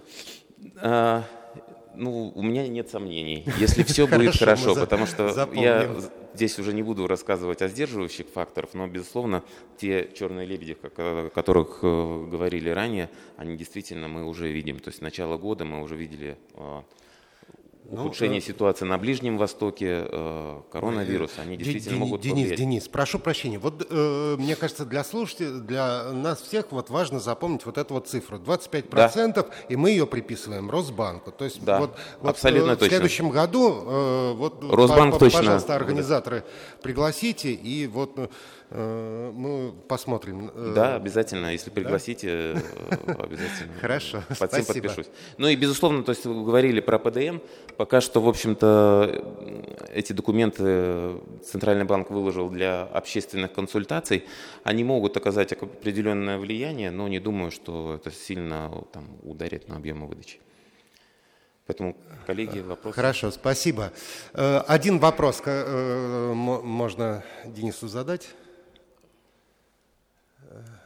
Да, да, да, да, Андрей. Вообще быть пессимистом, пессимистом в прогнозах это безопасно и спокойно, потому что ну, если вдруг прогноз пессимистически не оправдался, никто тебя не упрекнет. Я имею в виду Евгения. Его, к сожалению, нет. Да? Ну, а быть оптимистом это более ответственно. Согласен. Два, да. Ну, мы не боимся ответственности, поэтому, в общем, я заявляем за весь оптимист. рынок. Знаете, есть... я 93 -го года начал заниматься в России ипотекой, так что это уже клинический случай оптимизма. Ну, 25% это действительно серьезно, так, понимаете. Это... Вот у меня вопрос какой. Вот сегодня многие говорят, что на самом деле, и это звучало уже неоднократно, что вот та группа клиентуры, которая могла себе предоставить, э, э, э, которая имела возможность взять реально платежеспособный ипотечный кредит, она в значительной степени уже исчерпана. И сейчас неизбежно мы должны обращаться вот к каким-то новым, да, выходить на новые группы. За счет чего все-таки 20%, если не считать рефинанс? Да. Ну, эта группа, которая уже исчерпала, она перейдет в рефинанс, то есть как бы будут э, снижать процентные ставки. Но я еще раз говорю о том, что мы в принципе видим о том, что не охвачены все, не охвачены. То есть как бы действительно э, тот, кто мог, там, платежеспособен, отсутствовал первоначальный взнос, там какие-то программы, которые появляются, то есть перспективы большие. Я все-таки не согласен с Евгением, потому что ну, у нас... Э, к нацпроектам трепетное отношение, поэтому я очень рассчитываю о том, что будет увеличиваться и объемы строительства, и в принципе, то есть как бы, ну опять же, прогнозы, которые есть там по располагаемым доходам, они не оптимистичные, но может быть все. Если, учитывая э, мультипликационный эффект, который может иметь строительный сектор, потому что ну, как раз-таки э, в этом году он имеет отрицательное значение, то есть с точки зрения влияния на рост экономики. Но если будет разворачиваться э, все сектора экономики в части выполнения э, этих поручений, э, дорожных карт, которые заложены в проектах, то в принципе ну, мы видим о том, что есть желание, если оно будет подкреплено возможностями. И тут самое главное, наверное, не там двузначный рост экономики, а как минимум отсутствие системных кризисов. Мы потому что помним, после э, падения в 2015 году были вот действительно настроения такие не совсем оптимистичные, но мы видели о том, что в 2018 году рынок вырос на 49%. Тогда то же самое говорили о том, что отложенный спрос, который ну, был отложен на период кризиса 2014-2015 года, он реализовался уже с ростом на 26% в 2016 году, с ростом там, на 30% в 2017 году, все, но мы увидели 49% роста. Ну и я добавлю, идут заемщики, заявок достаточно много на ипотеку, и это Мы сегодня с коллегами обсуждали, как да. начался год. Э, да, Все идут, очень идут. позитивные заявки, это, это, это по, видно, по объемам. Это видно. Э, ну, мы не выдаем кредиты. Э, я, я думаю, что 20% реально.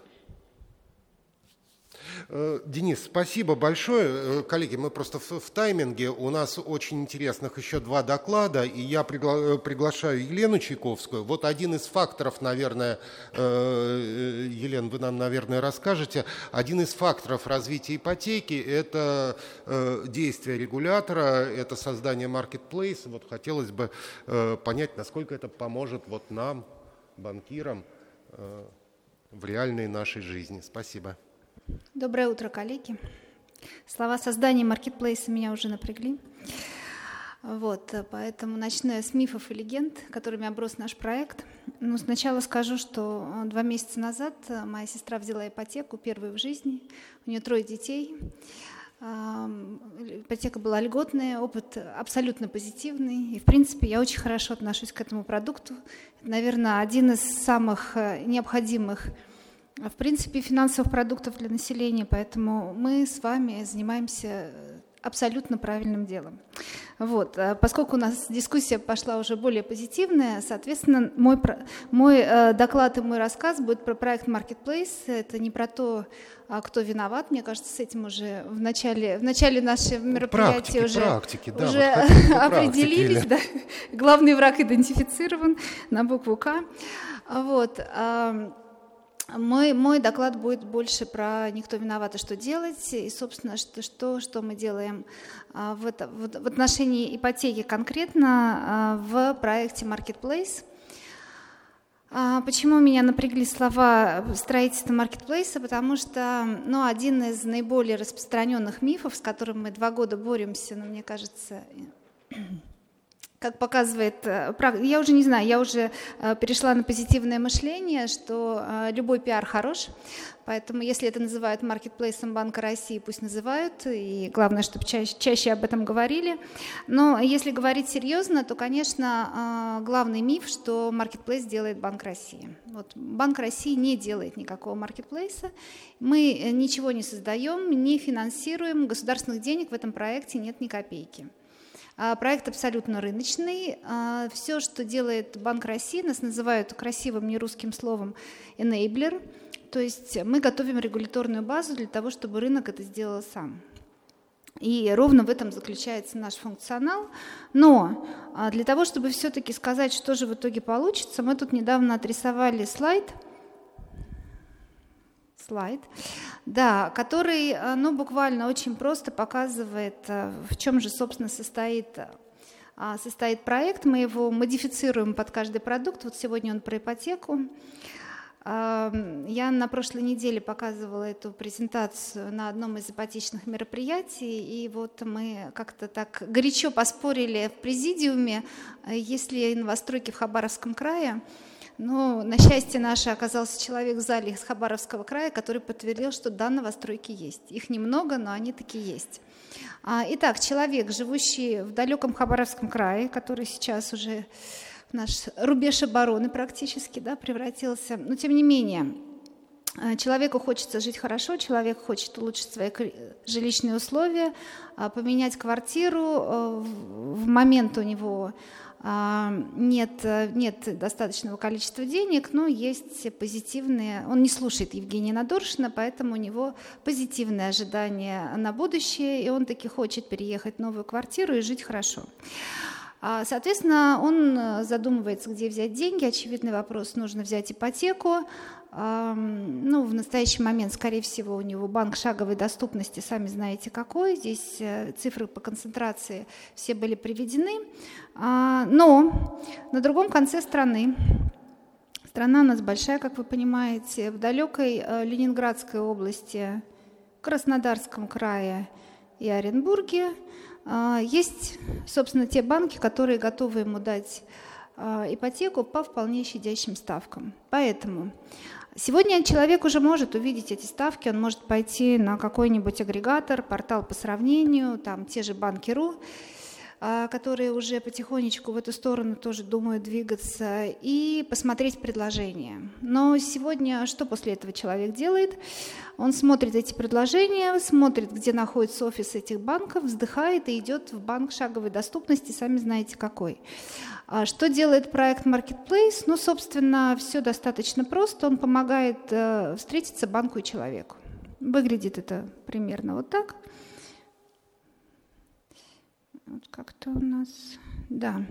А, ну, то есть э, есть движок, э, движок, который стоит за привычным а, интерфейсом в мобильном телефоне, тот самый сортировщик, к которому человек привык. Только сегодня сортировщик делать сделку не умеет, то есть вы можете зайти а, на любой агрегатор, посмотреть ставки, и на этом все закончится. Дальше нужно идти в офис ножками.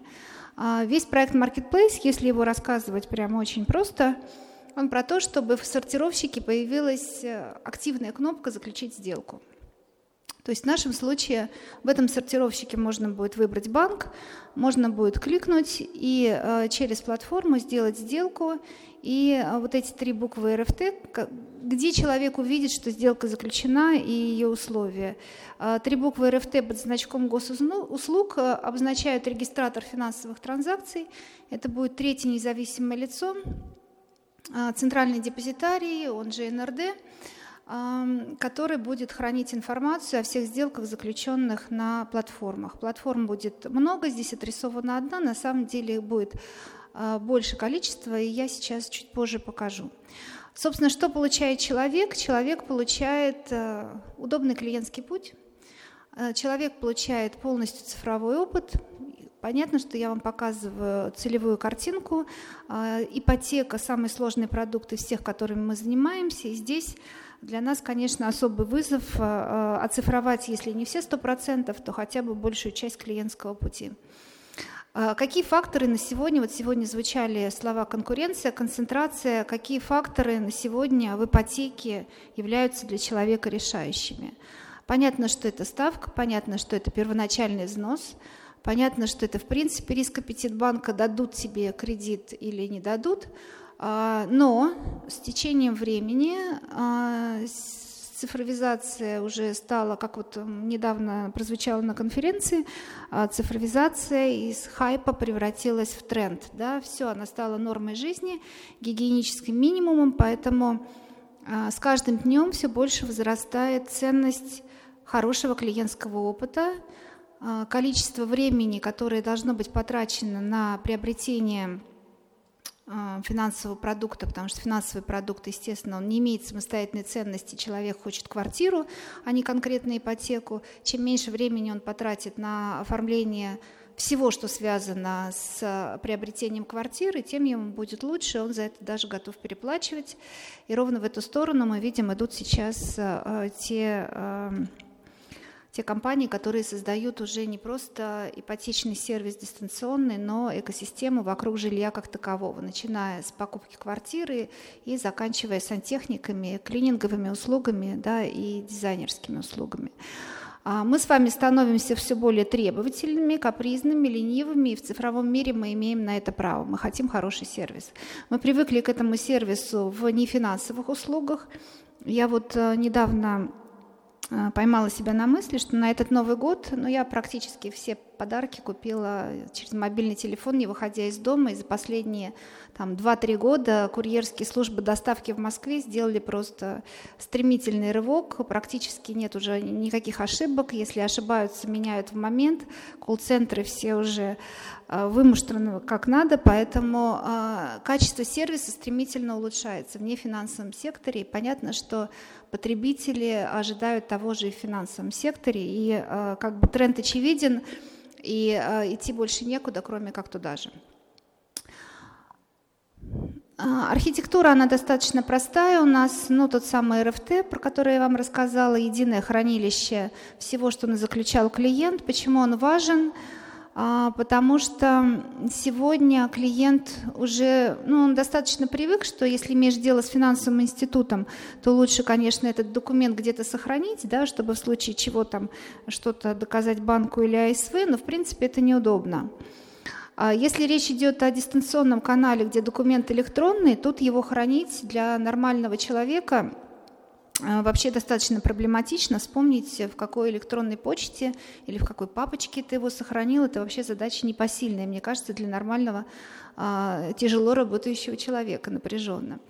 Поэтому вот это единое хранилище, которое будет, во-первых, под логотипом госуслуг, а во-вторых, давать в любой момент доступ ко всем сделкам, которые ты сделал в электронном виде, и э, давать возможность посмотреть их условия и быть гарантом того, что условия не изменились, это на самом деле неотъемлемая часть э, того доверия, которое нам необходимо, чтобы у физика было. Почему? Потому что два фактора, наверное, когда человек идет в дистанционные покупки финансовых продуктов, у него два фактора решающих, неизвестно, что важнее – то есть если мы покупаем с вами по интернету ботинки или билет в театр, понятно, что для нас абсолютную ценность имеет, насколько это удобно сделать, да, насколько удобный интерфейс, не зависают ли кнопочки, как быстро происходит э, переброска э, с одной странички на другую. Но если мы покупаем что-то чуть больше, чем ботинки, если это финансовый продукт, э, если это много денег,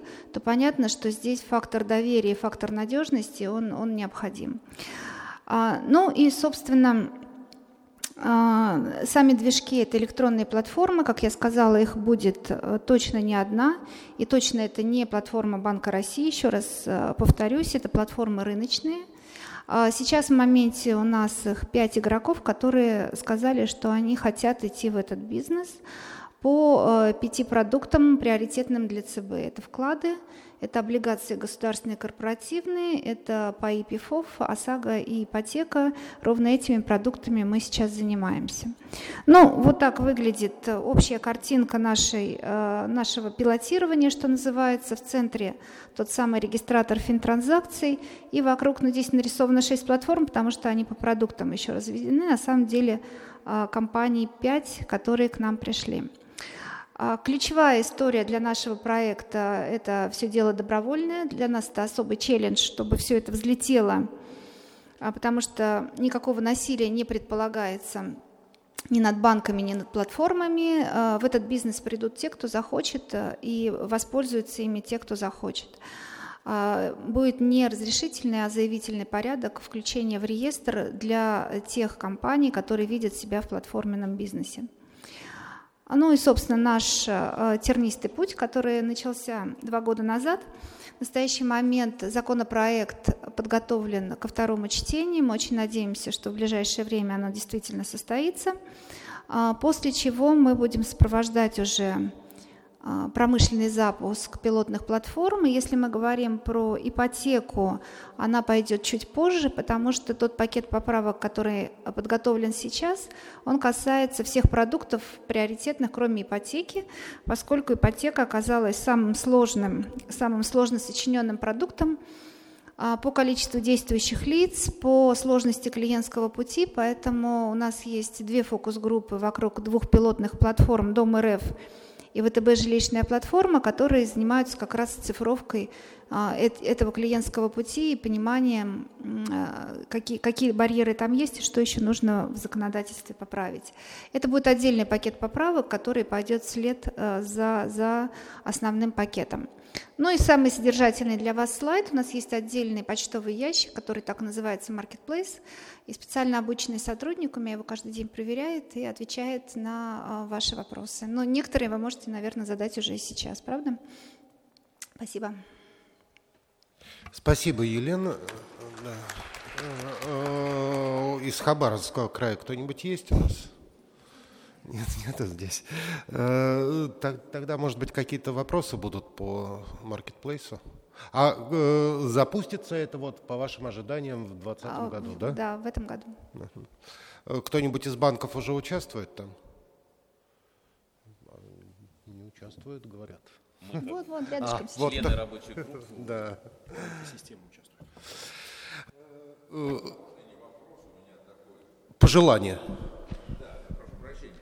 У меня нет вопросов к Елене. Действительно, цифровизация – это уже наше настоящее, а не пожелание. Но, тем не менее, мне хотелось бы, чтобы Елена, как представитель ЦБ, получила какой-то месседж. Вот мне просьба поднять руку из присутствующих банкиров, кто, кто ожидает смягчения регуляторных подходов в ЦБ к ипотечному кредитованию в этом году.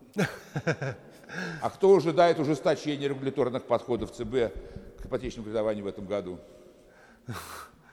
Можно я тоже задам вопрос? А кто считает, что это плохо? Ужесточение, да? Кто считает, что ужесточение регуляторных подходов к кредитованию это плохо? Окей. Это просто месседж. Это большинство, я думаю. Но это вопрос, наверное, все-таки не к Елене, вот если Нет, а поэтому я говорю, я не Нет, ну я уже привыкла, что ЦБ, раз ЦБ получаешь, получаешь все. Я не задаю вопрос, просто чтобы как-то такой... Спасибо, Спасибо. Андреевич. Э, коллеги, у нас еще один интересный доклад. Значительная часть ипотечного рынка – это военная ипотека, и Константин нам сейчас расскажет, э, какие там тенденции.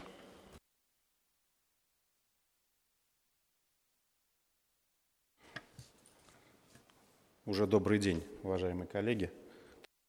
Разрешите поблагодарить организаторов конференции за приглашение возможность выступить, и всех собравшихся за то, что нашли время в своем графике и пришли послушать нас с нашими докладами.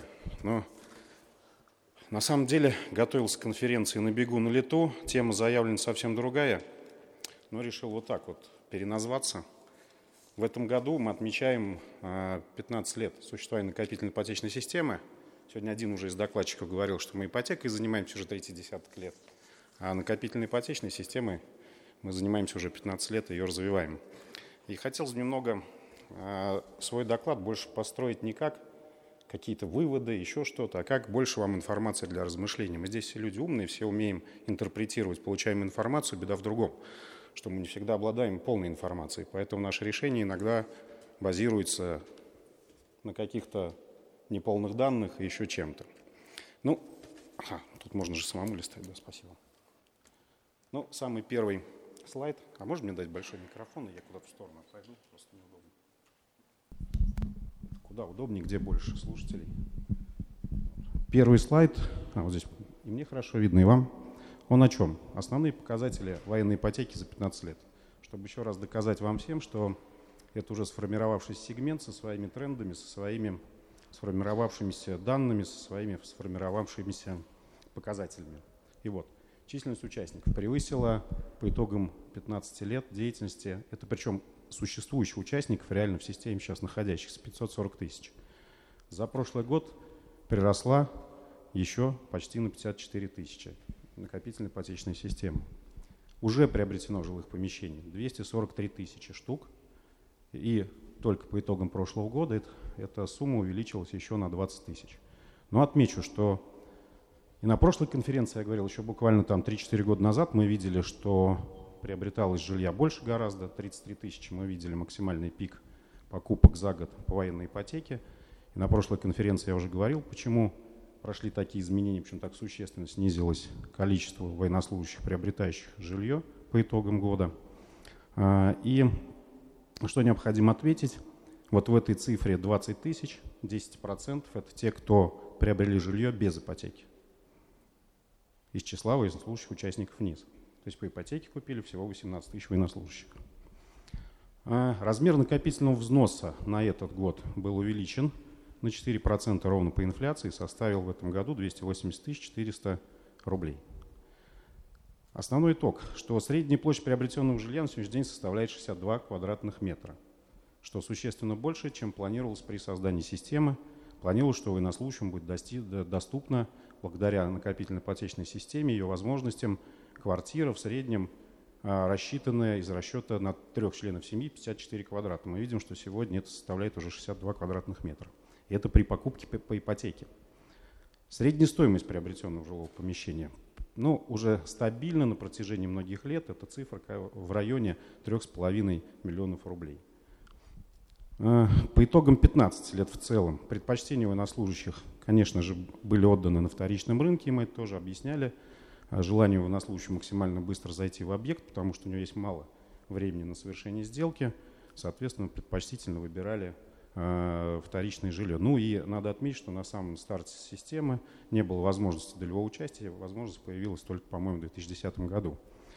И вот по итогам 2019 года доля новостроек практически не изменилась, стала всего на 1 процентный пункт выше – но увеличилась доля жилых домов с земельными участками. Военнослужащие хотят приобрести все-таки больше индивидуальный дом, иметь свой кусочек земли небольшой.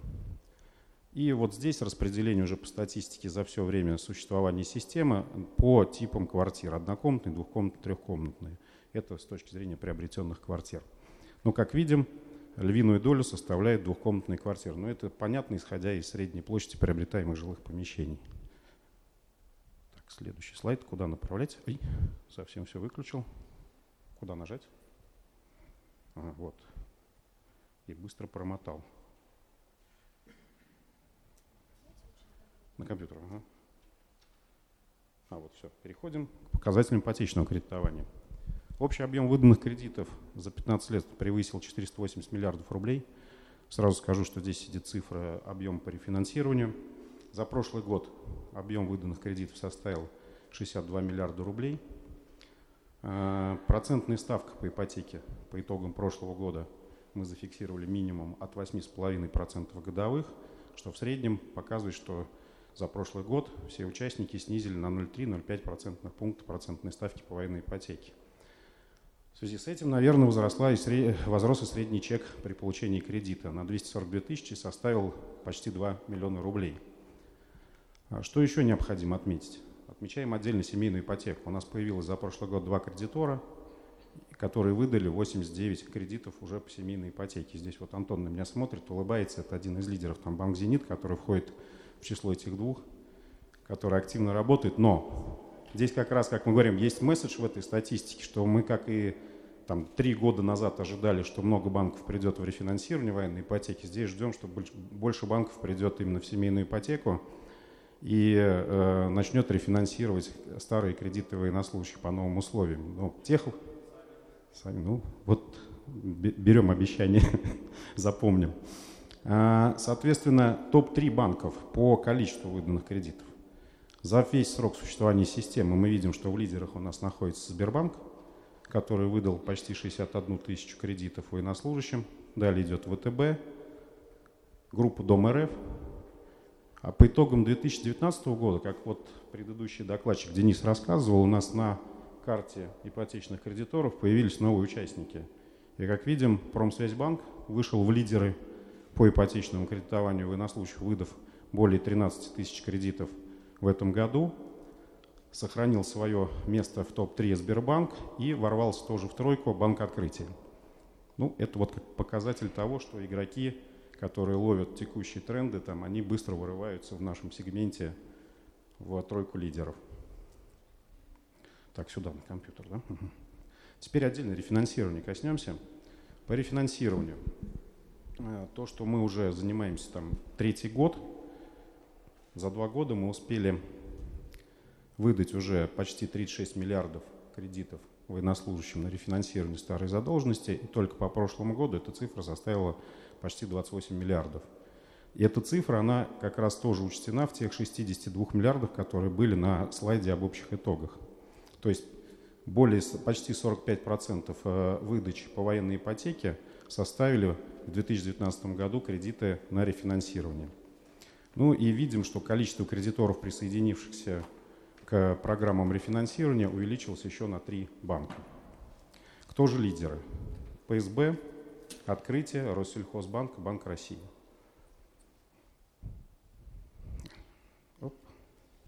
И вот теперь, наверное, слайд, который мы раньше на этой конференции не показывали.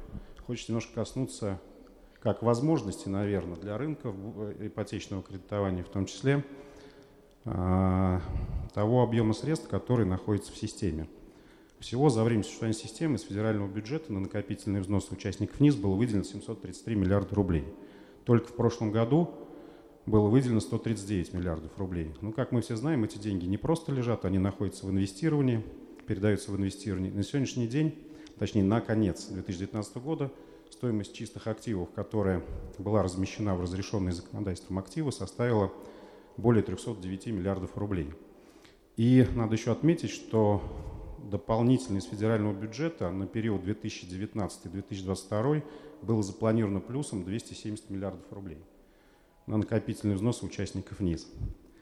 А доход от управления средствами накопления, полученный за все 15 лет, составил 173 миллиарда, и за прошлый год мы показали там э, очередной максимум 32 миллиарда рублей было заработано для военнослужащих дополнительно с целью э, сохранения, так сказать, покупательской способности накоплений и э, защиты накоплений от инфляционных процессов. Доходность составила по 2019 году 9,76%, увеличившись по сравнению с 2018 годом на 1,72% пункта. Ну и, соответственно, чистые активы за прошлый год возросли, объем чистых активов на конец года возрос по сравнению с 2018 годом почти на 66 миллиардов. И внизу показан бублик, который показывает, во что же инвестированы средства накопления. Мы видим на сегодняшний день, что огромная доля активов инвестируется, средств инвестируется в депозиты на сегодняшний день. И мы уже давно приняли решение на снижение доли депозитов в инвестиционном портфеле, и, соответственно, а куда же они должны перетекать. И вот на сегодняшний день а, э, ну, масса разрешенных видов активов, включая облигации как государственные, так и различных корпоративных эмитентов. И там же в разрешенных активах есть ипотечные ценные бумаги. Соответственно, вот вам, как сказать, бублик для размышлений. Да, и эта стратегия, она нами принята, одобрена, и мы постепенно снижаем долю депозитов и наращиваем долю именно облигаций в инвестиционном портфеле как максимально надежного инструмента, надающего на сегодняшний день большую доходность по сравнению с депозитами. Ну еще здесь необходимо отметить, для чего я показываю объем средств. Система на сегодняшний день находится настолько в сбалансированном состоянии, что встает вопрос действительно о переходе о стратегии инвестирования на средние и более длинные сроки, нежели краткосрочное инвестирование с целью поддержания ликвидности при исполнении обязательств перед военнослужащими. Ну и что мы поменяли, успели поменять в прошлом году и какие заделы есть в этом, касаемо именно нашего предмета разговора сегодня. Но самое первое важное изменение, которое мы добились в прошлом году, под конец года уже, это 506 федеральный закон. Почему я написал снижение рисков кредиторов? Те, кто работает по военной ипотеке, они прекрасно знают, что происходит в случае трагических событий в семье военнослужащего, когда семья оказывается один на один с, военным кредитом – и с обремененной на долго лет квартирой. А старая редакция законодательства предусматривала, что государство по графику оплачивает до полного окончания кредита, либо, либо государство выплачивает средства дополняющих накоплений, но которые уже семья не обязательно несла в погашение ипотеки. Либо этих денег не всегда хватало на погашение ипотеки сразу. Поэтому этот закон, а сейчас говорит о чем? что в течение полугода с момента наступления трагического события ипотека полностью гасится за военнослужащего до того момента, пока члены семьи вступили в наследство. То есть это полное стопроцентное снижение рисков кредиторов в этой части. А, дальше, 316 федеральный закон. Но здесь больше позитива о чем? Что этот закон говорит о том, что все категории военнослужащих, начиная с определенного периода, будут подлежать обязательному включению в накопительную ипотечную систему. То есть не будет такого, что военнослужащий, заключая контракт, должен еще выбрать, будет ли он участником системы, либо не будет. Он в обязательном порядке будет включен. То есть это говорит о том, что они пойдут уже как только при подписании контракта в систему. Что это говорит? Это будет у нас э, более быстрыми темпами увеличиваться численность участников, соответственно, потенциальных приобретателей квартир и заемщиков по ипотечным кредитам. Федеральный закон 339, но его надо было здесь упомянуть, потому что э, на умы участников НИС немножко влиял тот факт, что семьи у нас бывают состоят из нескольких военнослужащих, сразу из двух, а может даже из трех, где еще и дети там династийно пошли служить вооруженные силы. Но при этом они, э, на них распространяются разные нормы разных э, законов по жилищному обеспечению. И был один конфликт интересов, когда старый военнослужащий, так его назовем, имевший право получить по очереди квартиру, был исключен из этой очереди только потому, что его жена стала являться участником НИС. Вот сейчас этот э, пробел законодательства урегулирован, и теперь независимо от того, есть ли супруг участник НИС или нет в составе членов семьи очередника, он имеет право на обеспечение по старой форме. Ну, с нашей точки зрения тоже немаловажный факт, потому что раньше эта проблема решалась по-разному – Участники НИС всячески пытались исключиться из системы, либо очередника обеспечивали уже без учета этого участника НИС. На наш взгляд, позитивный закон, который вступил в силу. Ну и то, что вас больше всего может сейчас интересовать, это изменение в постановлении правительства 454, это как раз разрешение перечня активов, разрешенных для инвестирования. О чем речь?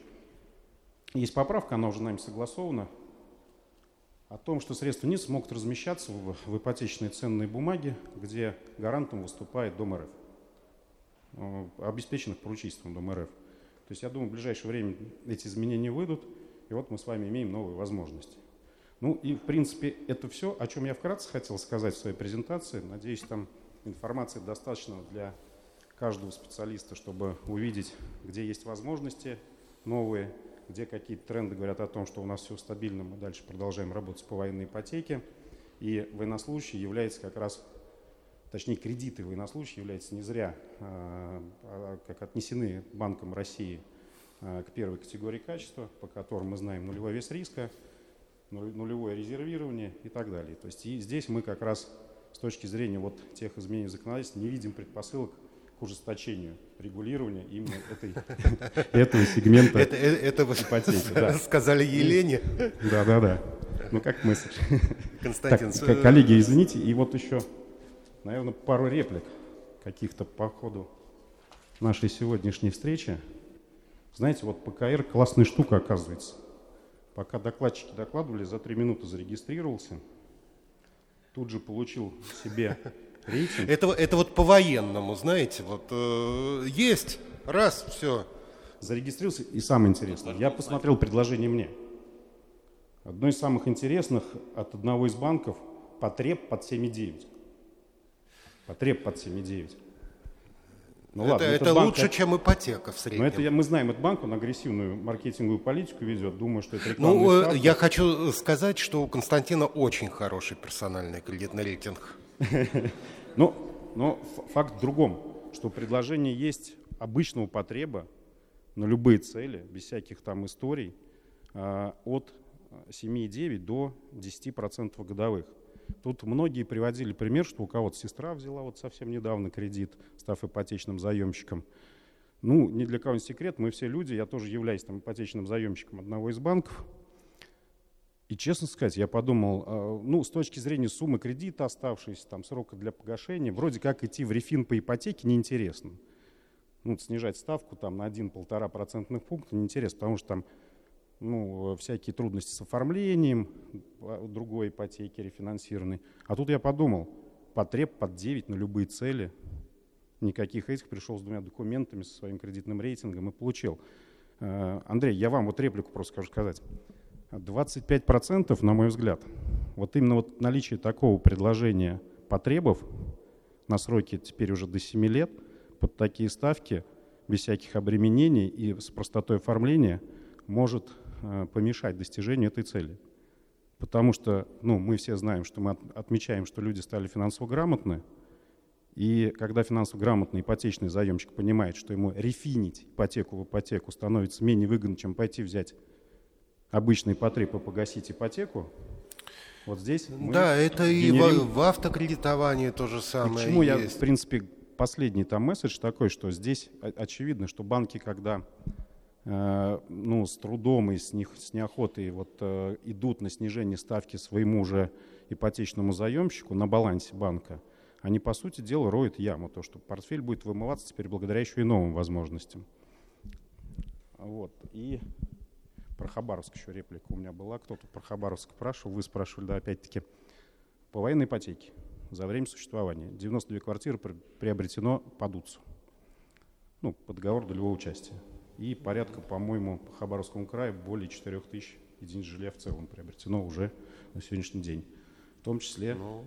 в основном, с получением кредитов и не только вот у того банка, который вы отмечали. Коллеги, спасибо, готов ответить на вопрос. Спа- спасибо. Э, э, мы заканчиваем э, нашу сессию. Я надеюсь, было интересно, интересные вопросы. Ну и в качестве подведения итогов, вот слушали и пессимистов, и оптимистов, и реалистов. Э, всех слушали. Э, да, давайте вот э, в качестве итога, вот поднимите, пожалуйста, руки, кто скромно там оценивает 2020 год в плане развития ипотеки, ну, скажем так, снижение или небольшой рост до 10%. Вот я, я хотел на два сегмента разбить, давайте на три, хорошо. Э, кто вот скромно снижение и, или нет роста, ну, может быть, рост 1-2%, вот есть такие? Так. Э, кто э, рост, но такой хороший, но там до 10-15%. Вот. До 10 давайте так. Так. Ага. И э, оптимисты. Больше 10, 15, 20, 25. Ну, мы просто вот, э, у нас нормальное распределение, мы, мы все, э, значит, э, пленарная сессия постановила рынку расти и расти так вот. Не, не, не, силь, не сильно, не, я про средние Не показатели. ограничивайте. Я про средние показатели.